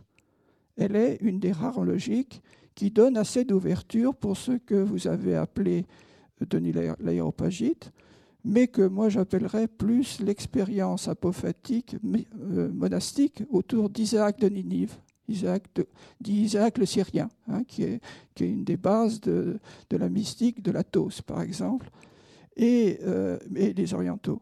Et donc je pense que là, il y a une voie qui est en train de s'ouvrir, à condition qu'on veuille dire, voilà, je, rentre dans une logique homogène à la théorie quantique, qui comprend par nature les réels voilés, et qui devient une voie de recherche à ce moment-là raisonnable.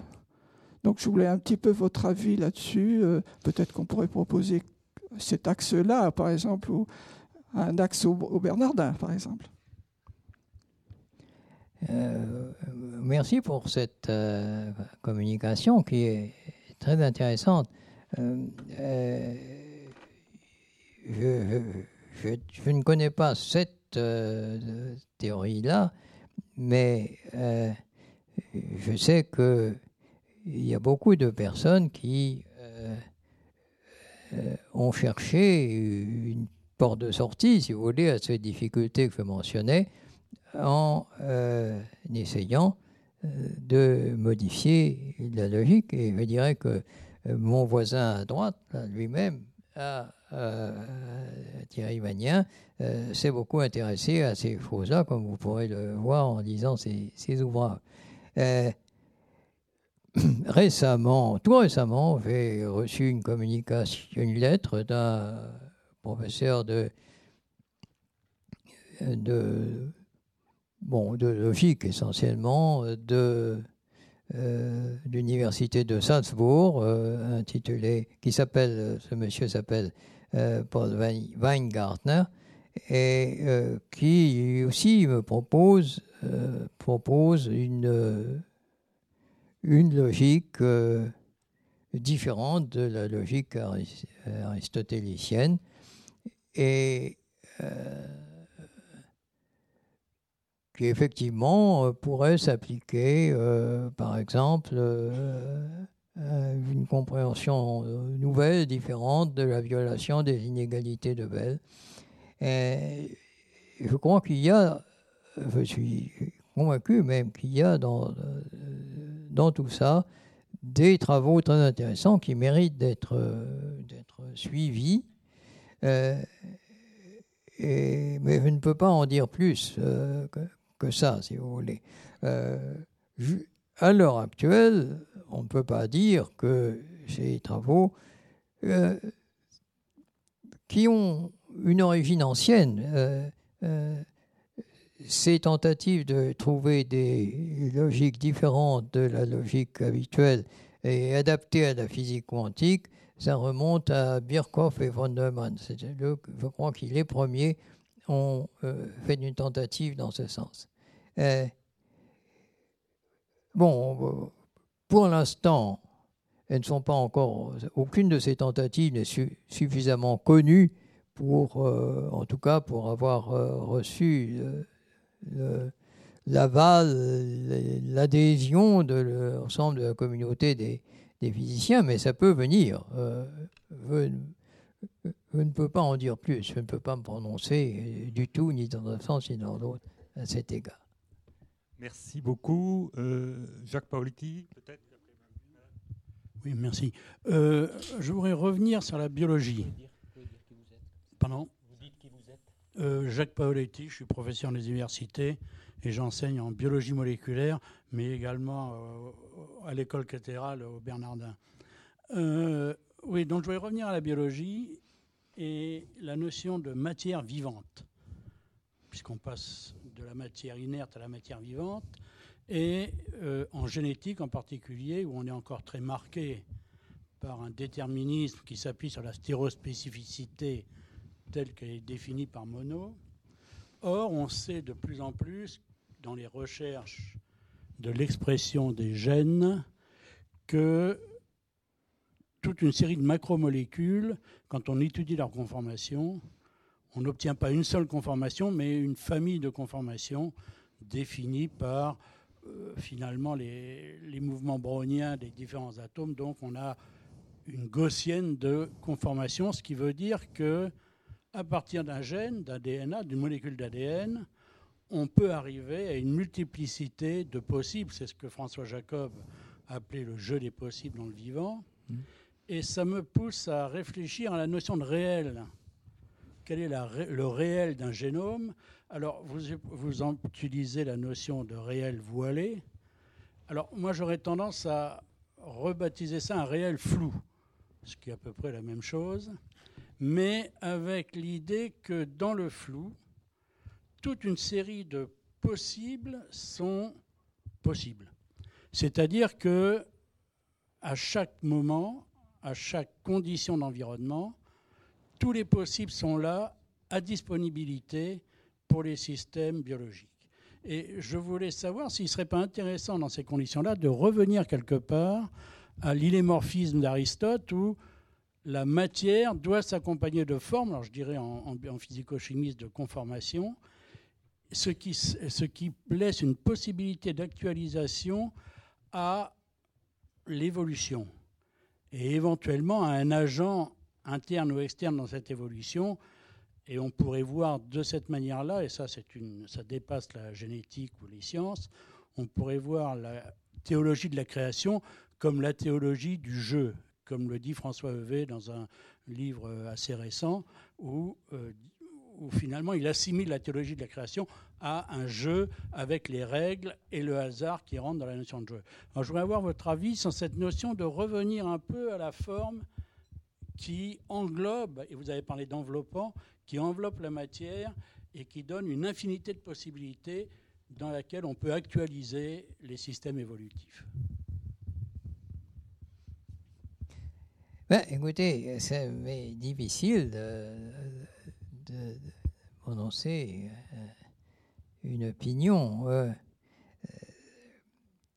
je dirais que votre schéma, euh, comme,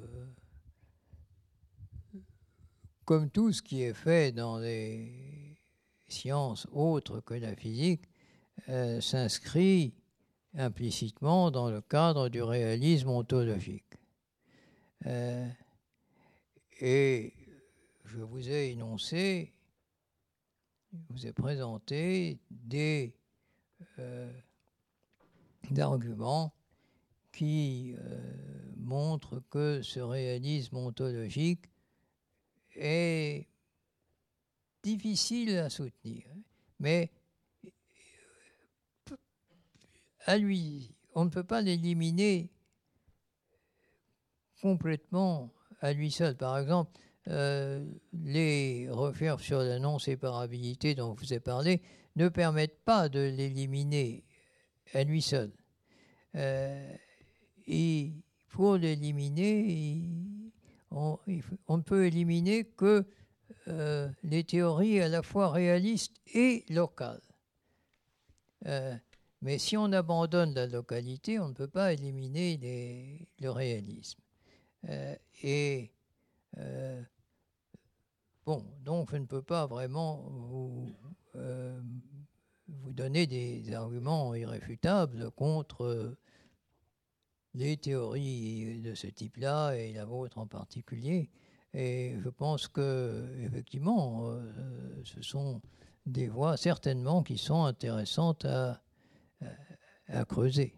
Mais je ne peux pas en dire plus. Euh, je ne vois pas, si vous voulez, pour raison de ce que je viens de vous dire, je ne vois pas un lien très direct entre votre théorie et, et, la mienne. Quoi. Mais ça ne veut pas dire que il y en a une qui soit plus, plus intéressante que l'autre. Est-ce que ça signifie que nous, biologistes, particuliers moléculaires, qui sont les plus déterministes, je pense, on n'a pas encore fait notre révolution, j'allais dire copernicienne, non, notre révolution quantique pour, pour regarder les choses telles qu'elles devraient être et non pas telles que l'on pense qu'elles sont? C'est ça, je crois, la véritable question. C'est est-ce qu'il n'y a pas encore toute une révolution intellectuelle à faire chez nous, biologistes moléculaires, par rapport aux physiciens qui l'ont fait depuis 1910 ou 1920 euh, Oui, là, je crois que la réponse est oui, effectivement. Euh, je crois que oui, non, je crois vraiment que, en effet, euh, les, les biologistes ont en effet une, résolution, une certaine révolution conceptuelle à faire parce que ils ont tendance à dire euh, bon que finalement tout se ramène à la physique, euh, mais quand ils disent ça, ils pensent à la physique classique. Or, la physique classique ne euh, marche pas. Quoi. Elle marche, elle marche. C'est une bonne règle de prédiction d'observation en ce qui concerne les objets macroscopiques et même les objets petits. Mais c'est tout. ce n'est pas une description de la réalité en soi. Euh, donc, euh, euh, voilà. voilà maintenant, crois, en effet que la révolution est à faire, mais elle sera plus difficile là qu'ailleurs parce que, naturellement, vous avez affaire à des objets qui, bien que très petits, sont encore traitables par la physique classique, n'est-ce pas? En général. il commence maintenant, si j'ai bien compris, il commence à y avoir du côté des molécules et de, des cellules et des petits éléments de la cellule, etc., euh, des choses qui ne sont traitables qu'à partir de la mécanique quantique. Et cela vous amènera peut-être, en effet, à faire une certaine révolution dans vos concepts, mais euh, évidemment, c'est beaucoup plus indirect pour vous que pour nous. Voilà, maintenant, nous allons euh, peut-être avoir des questions euh, rapides, parce qu'il y a beaucoup de... Euh, est-ce que vous pouvez nous donner votre opinion par rapport à Majorana, Ettore Majorana? Par rapport Comment Par rapport Majorana. Oui, Majorana. Le, physicien italien disparu en, en, 1938 qui travaillait donc avec Fermi. Parlez fort parce que donc, le physicien italien qui travaillait avec Fermi, qui s'appelait Majorana. Majorana Oui. Ah, le physicien Majorana Oui. Ah, écoutez, je n'ai pas beaucoup d'opinions, euh, sauf que c'est très. Bon, entendu, bien entendu, le nom de euh, Majorana, qui est un, grand physicien italien, mais euh, qui est mort il y a assez longtemps, il est mort jeune, je crois. Et il est mort assez longtemps. Et à vrai dire, euh, je ne sais pas très bien ce qu'il a fait. Alors, euh, ça m'est donc difficile d'en parler. Euh, vous pouvez m'excuser. Alors, il y a une question ici. Oui, Jean-Hélène, je voudrais savoir ce que vous pensez du, des résultats de théorie de la décohérence. En ce sens qu'elle va un peu dans le sens de votre théorie, en ce sens que sans mettre en cause la non-séparabilité essentielle de la de la physique élémentaire, elle conduit quand même à retrouver une certaine visibilité de la réalité ontologique comme, comme étant observable, en laissant évidemment un trou qui peut être le flou dont on parlait. Et je pense que cette euh, décohérence est très intéressante parce que finalement, partant de euh, la physique quantique, c'est-à-dire finalement de la physique élémentaire, la vraie physique. Elle conduit à une certaine validation de ce principe de localité et de, séparabilité que nous avons, et qui est naturelle dans le cadre de notre esprit. Et en même temps, elle fait d'ailleurs aussi en même temps apparaître la finitude de l'esprit humain qui jamais n'aurait imaginé les principes fondamentaux de la physique quantique euh, si euh, finalement la, matière élémentaire ne nous avait pas posé ces problèmes. Et finalement, il a bien fallu recourir aux mathématiques pour obtenir. Écoutez, en ce qui concerne la décohérence, euh,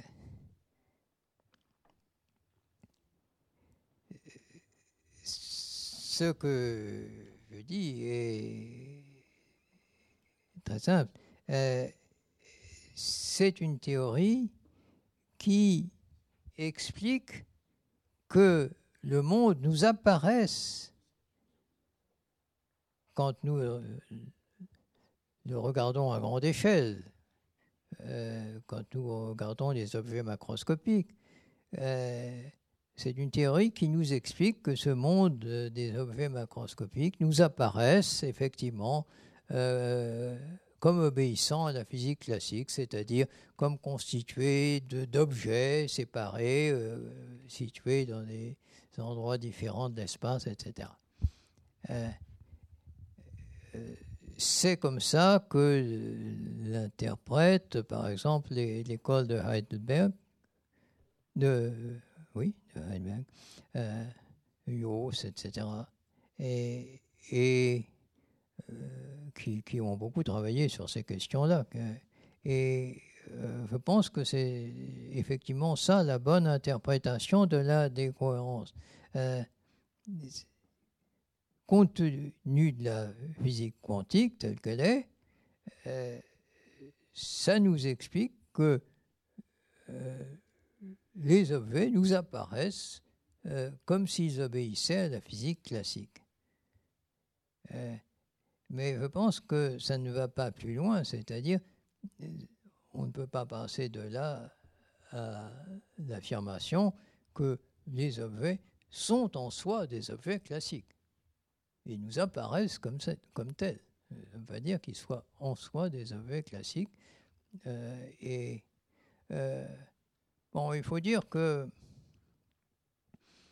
euh, un autre grand promoteur de la théorie de la décohérence, Zurek, avait commencé par dire quelque chose comme ça. Il, semblait, dans ses premiers articles, il semblait dire que la décohérence, effectivement, euh, nous ramenait, en ce qui concerne les objets macroscopiques, nous ramenait euh, euh, à la vision de la physique classique, que les objets étaient réellement des objets localisés, etc. mais il a été très, critiqué par pas mal d'entre nous et il a changé d'avis. et dans ses articles plus récents, euh, il, euh, parle d'une relative euh, objectivité, ce qui change beaucoup les choses. Voilà. Merci. Voilà ce que je peux dire, il me semble, sur la question. Alors, une question ici, vous êtes monsieur... Alors, monsieur Gérard Donadieu, j'enseigne la théologie fondamentale dans cette maison. J'ai été très intéressé parce que vous, le rapprochement que vous avez fait entre la théologie négative de Denis l'Aréopagite et votre concept de réel voilé. Euh, ma question euh, est la suivante. Est-ce que finalement le mystère du réel que la physique quantique euh, met en évidence n'a pas une certaine similitude avec le mystère de Dieu dont en fait, en théologie négative, on ne peut rien dire de positif et on ne peut dire simplement ce qu'il n'est pas? J'ajouterais quand même que on est capable de produire des approches de représentation aussi bien en physique qu'en théologie, ce qu'on pourrait appeler des modèles, sachant que ces modèles sont toujours incomplets, partiels et partiaux, que la carte n'est jamais le territoire, mais que s'il y a un territoire, la carte nous dit des choses sur le territoire, puisqu'en fait, elle nous permet de nous orienter et d'agir sur ce territoire. N'est-ce pas ce que permet la physique quantique, dont finalement, eh euh, on ne sait pas trop bien la saisir et on ne sait pas si. Et vous nous avez dit qu'elle n'est pas la représentation d'un réel ontologique, mais elle permet d'agir sur ce réel. Donc on est là sur une approche modélisatrice dont le critère ultime n'est pas la vérité, mais plutôt, disons, comme le disait Poincaré des mathématiques, la commodité et le caractère opérationnel. Euh, oui, euh, j'ai tendance à euh, souscrire des deux mains à ce que vous dites, effectivement. Je crois que oui, c'est exactement ça. la physique théorique est une excellente recette opérationnelle, si vous voulez. Paul Valéry disait la science est l'ensemble des recettes qui réussissent toujours. Et la mécanique quantique est une euh, belle illustration de cette formule. Hein. Une question Oui. Jean-Luc Martin Lagardette, je suis euh, journaliste et penseur, modestement, mais euh, votre schéma du réel voilé euh, me pose une question sur, euh, sur moi-même, sur ma conscience, sur le jeu qui, qui m'anime et qui me permet d'exister, d'observer, de, décrire le monde, de l'analyser, etc. Et euh, j'y vois une certaine analogie avec le réel voilé dans le sens où le jeu de ma conscience est bien réel puisque c'est par lui que je que j'existe et que je connais et que je ressens et que je partage. Et en même temps, il m'échappe toujours puisque je ne puis jamais l'observer. Euh, si j'essaye d'observer le jeu, c'est euh, le jeu qui observe un jeu qui est observé et le jeu observé n'est plus le jeu. Donc quelque part, mon jeu est toujours volé. Alors pour vous, euh, quelle explication dans ce schéma donnez-vous à la conscience, au jeu humain?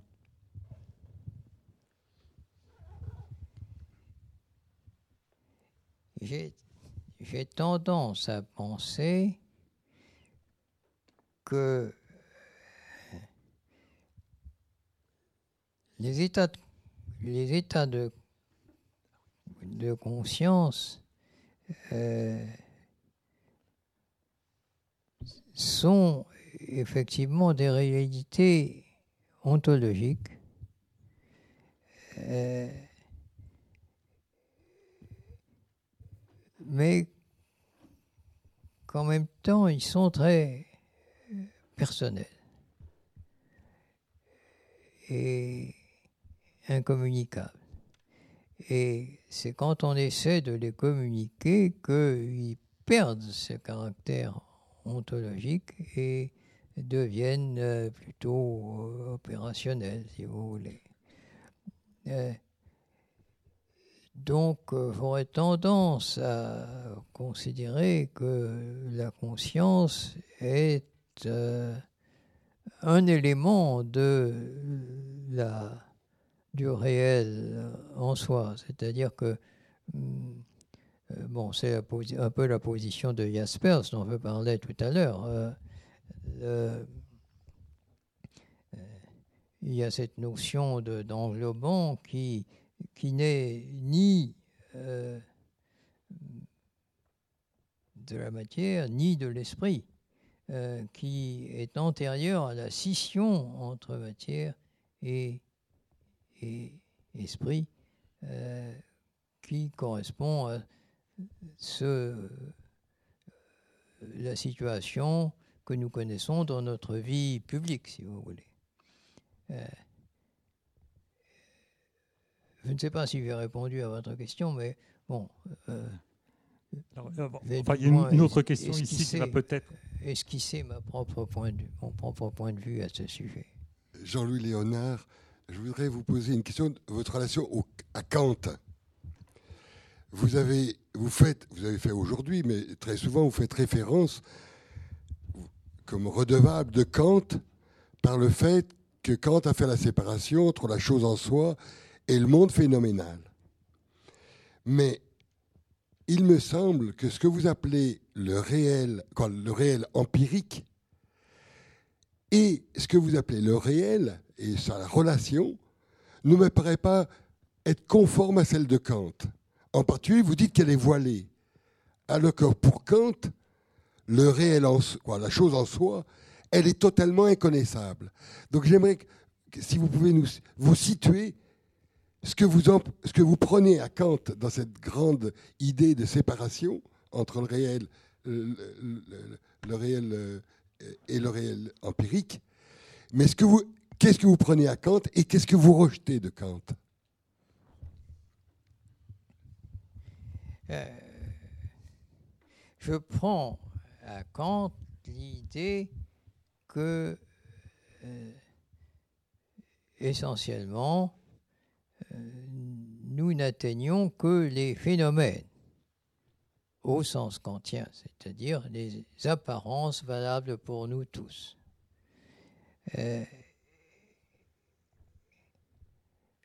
Mais euh, je revête quand même son idée a priori que le, euh, la chose en soi est rigoureusement inconnaissable. Je, je pars si vous voulez, d'un point de vue plutôt réaliste. Euh, je suis physicien et euh, ma tendance naturelle irait vers le réalisme ontologique, comme la plupart des scientifiques. Et euh, donc, je n'essaie pas a priori de l'éliminer par un, par un axiome. Simplement, je regarde la situation telle qu'elle est et je m'aperçois que euh, ce réalisme ontologique est intenable euh, si on le prend vraiment à la lettre et si on l'applique à l'ensemble de nos connaissances. Mais euh, je m'aperçois qu'il y a quand même certaines choses qui peuvent être interprétés comme euh, correspondant, comme étant des traits du réel en soi. Et euh, à ce moment-là, je dis, ben, pourquoi pas euh, Vous voyez, donc c'est en cela que c'est en cela que je m'écarte le plus de, de Kant, je crois. Tout en gardant quand même son idée directrice, ou plutôt en la retrouvant. Voilà. Oui. bonsoir Stéphanie Delat, je suis journaliste. Ma question rejoint un petit peu euh, la question précédente. Euh, j'aimerais avoir, euh, s'il vous plaît, un peu des précisions justement sur cette réalité empirique bon, et aussi ce réel voilé, puisque la réalité empirique est liée aux apparences. Hein, le monde des apparences qui nous est accessible, il, a évolué, puisqu'il y a très longtemps, l'homme n'avait accès, aux apparences que par ses cinq sens. Ensuite, il a développé des outils pour, par exemple, le microscope. Pour, euh, donc là, le monde des apparences a évolué. Aujourd'hui, on a l'accélérateur du CERN, qui est un magnifique exemple du fait que ce monde des apparences auquel l'homme a accès évolue. Donc est-ce que vous êtes d'accord pour dire que la réalité empirique, c'est quelque chose de mouvant, avec des frontières qui évoluent? Et, si vous êtes d'accord avec ça, jusqu'où peuvent aller ces frontières et éventuellement, est-ce qu'elles ne pourraient pas se diriger vers le réel voilé?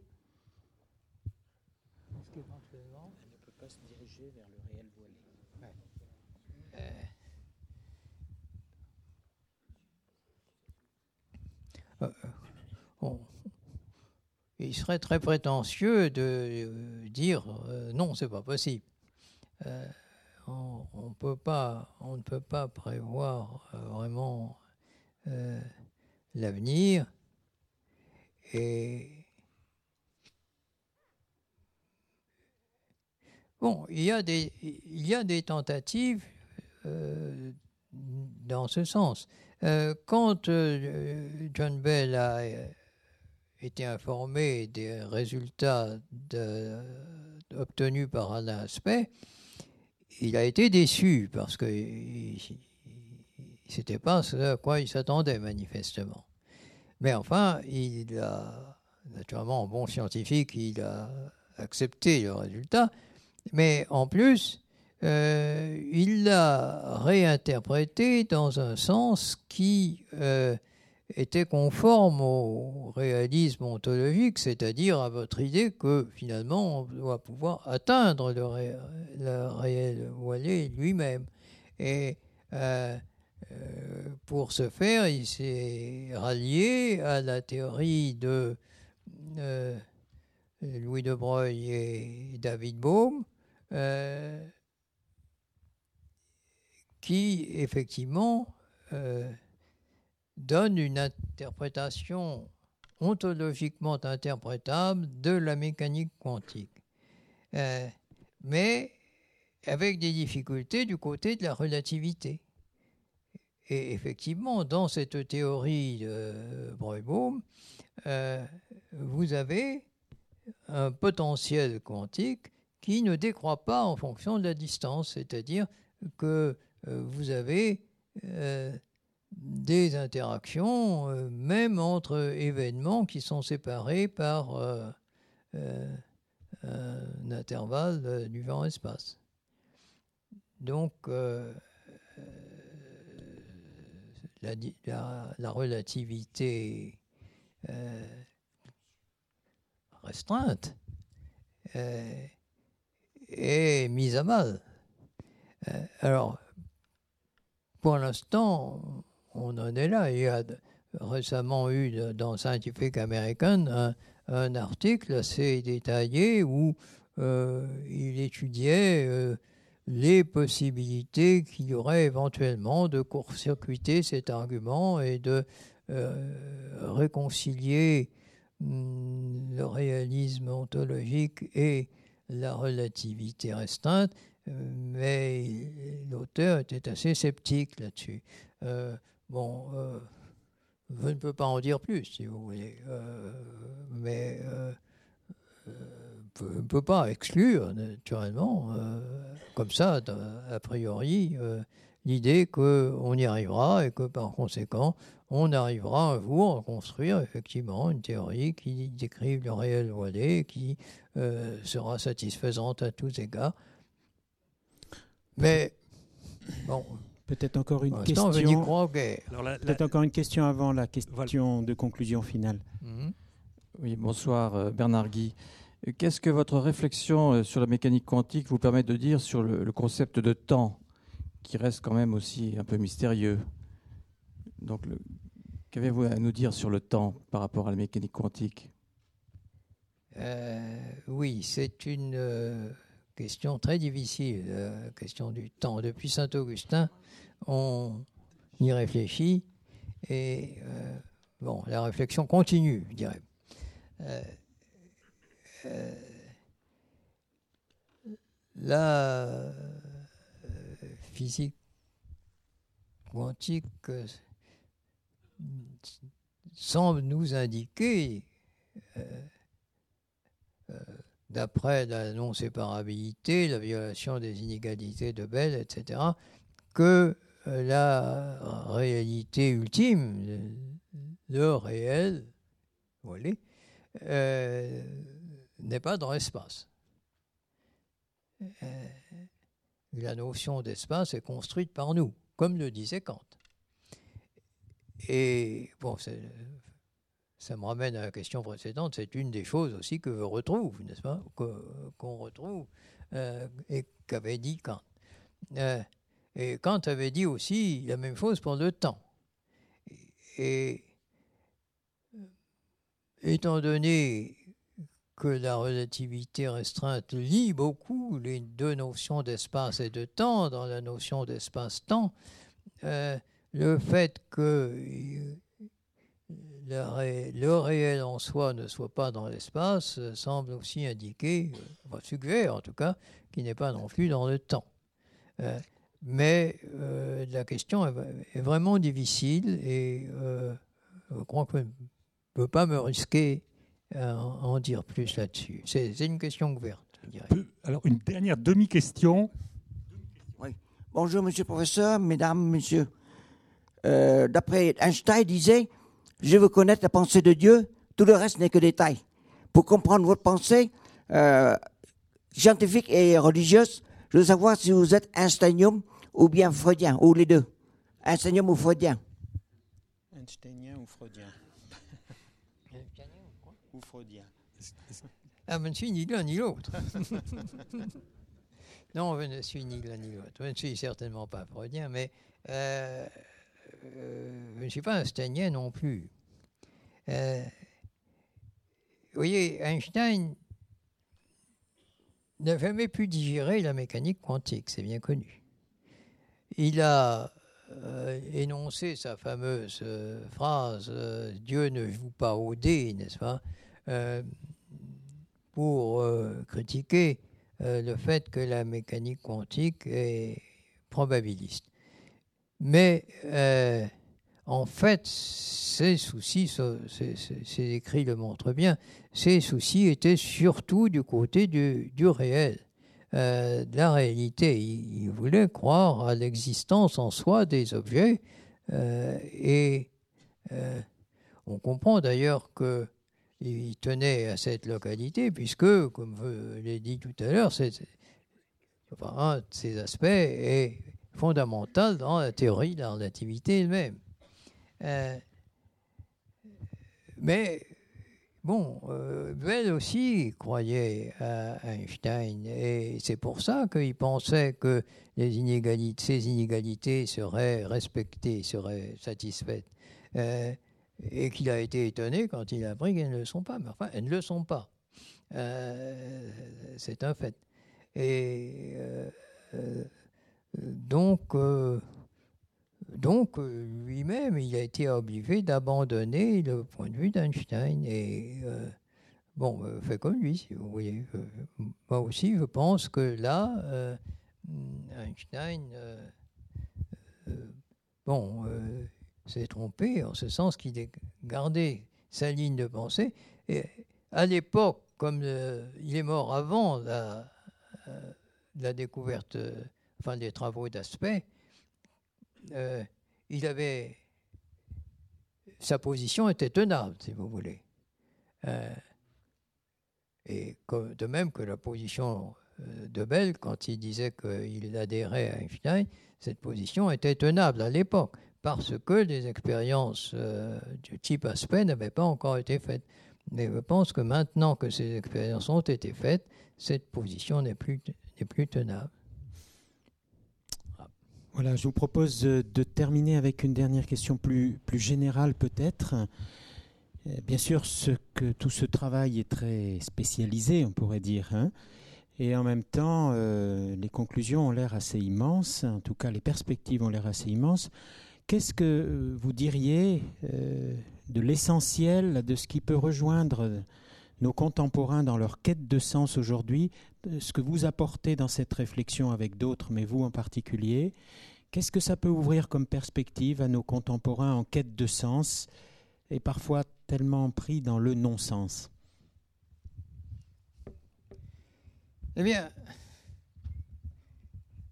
euh, je dirais cela. Aujourd'hui, beaucoup de gens croient encore que l'on peut expliquer les choses à partir de l'élémentaire du bas, en démontrant que les particules élémentaires, conçues comme des êtres en soi, se combinent peu à peu pour donner le monde complexe que nous voyons.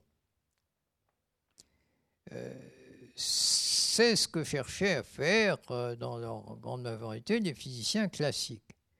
Mais nous avons vu que ça n'a pas marché. Et tant mieux, car ça rendait difficile la quête de sens. Je dis que, heureusement, au vu de la physique contemporaine, s'il nous faut une explication, nous avons à la chercher dans ce qui est plus élevé que nous-mêmes.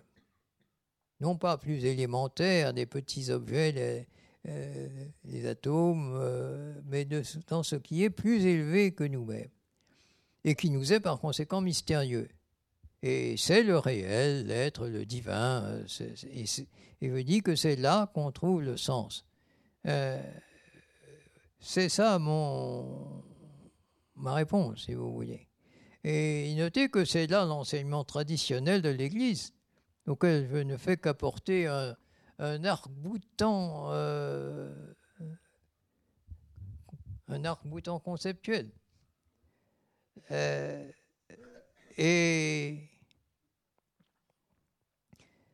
un arc-boutant de crédibilité, pas, supplémentaire, tiré de la physique contemporaine et destiné bien sûr aux personnes en recherche plutôt qu'à celles qui ont la foi chevillée au corps et qui n'en ont donc pas besoin. Et, et, même chose, je dirais, en ce qui concerne nos responsabilités en termes d'écologie, d'éthique et ainsi de suite. Dans les deux cas, l'Église nous apprend, me semble-t-il, à ne pas entièrement nous focaliser sur le court terme et les, amusements d'ici-bas, et bien sûr, c'est aussi un enseignement qui découle, je dirais, de ce que je dis.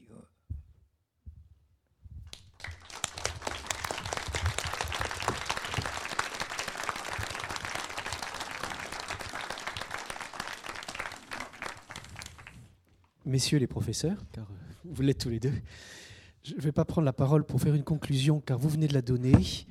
Je vais donner plutôt des consignes très pratiques ou des, éléments la première qui est la plus importante, la plus urgente, c'est qu'en sortant de ce lieu aujourd'hui, euh, vous ne pouvez pas repasser par la nef, mais vous devez descendre jusqu'au cellier. Donc vous aurez la joie de voir le cellier et repartir par le jardin.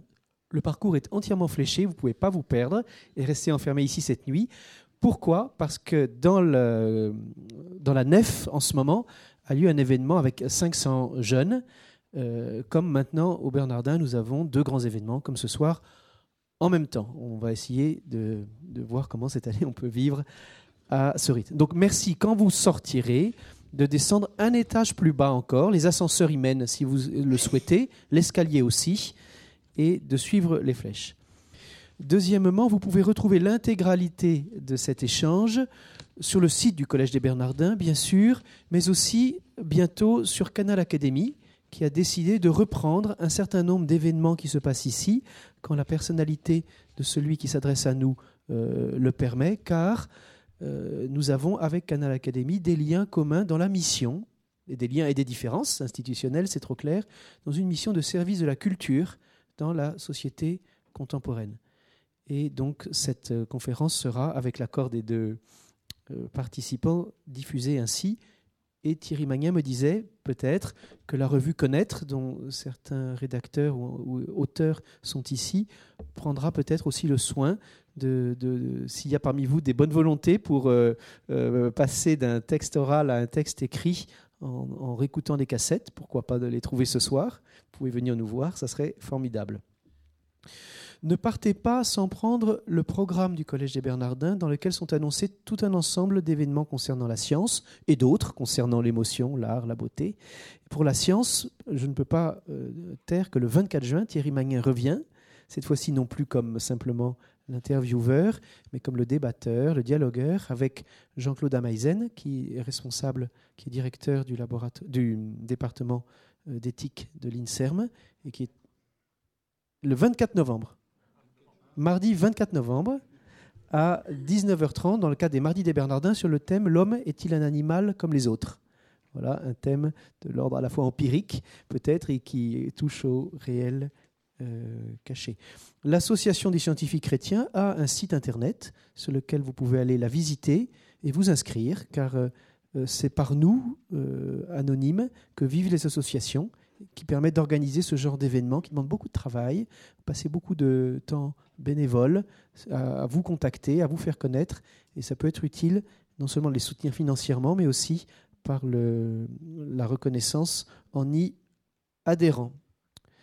Enfin, donc, j'ajoute un mot euh, de quelque chose qui a éveillé en moi comme euh, enseignant de philosophie, enseignant de théologie, votre parole à vous deux. D'abord, la qualité du travail que vous avez fourni ensemble, parce qu'il fallait construire cette soirée, et vous nous avez guidés l'un et l'autre en de main de maître, je pense, et ceci est déjà pédagogique pour nous tous, pour moi et pour nous tous. Un deuxième point, c'est que vous avez toujours su distinguer ce qui est de l'ordre de la science et ce qui est de l'ordre de la philosophie, tout en sachant les unir dans votre personne, ce qui touche au mystère, de fait, pour une part, voilé à nos yeux, comment les deux sont possibles, mais ça donne grande crédibilité à votre parole philosophique que de voir que vous suivez jusqu'au bout, sans jamais l'abandonner, la démarche scientifique. Et ça, c'est déjà un réalisme formidable et une éthique formidable. Avec euh, Rémi Santis, nous avons un colloque sur l'éthique de l'expérience, l'éthique de la science, l'éthique du résultat. Nous en reparlerons euh, plus tard. Et puis enfin, avec ce concept magnifique, métaphorique, mais la Bible est tout entière métaphorique, de l'appel qu'adresse le réel voilé, vous faites entendre ce, langage qui du réel voilé va vers le réel senti, le réel perçu, et ce langage que nous pouvons percevoir, qui nous dit que nous-mêmes, nous avons euh, cette possibilité de ne pas être séparés de notre source, mais qu'elle nous parle dans un langage que nous entendons et que nous pouvons déchiffrer à différentes profondeurs dans nos vies.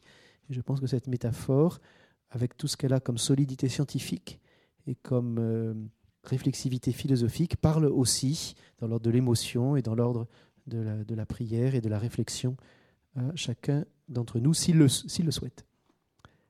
Merci beaucoup.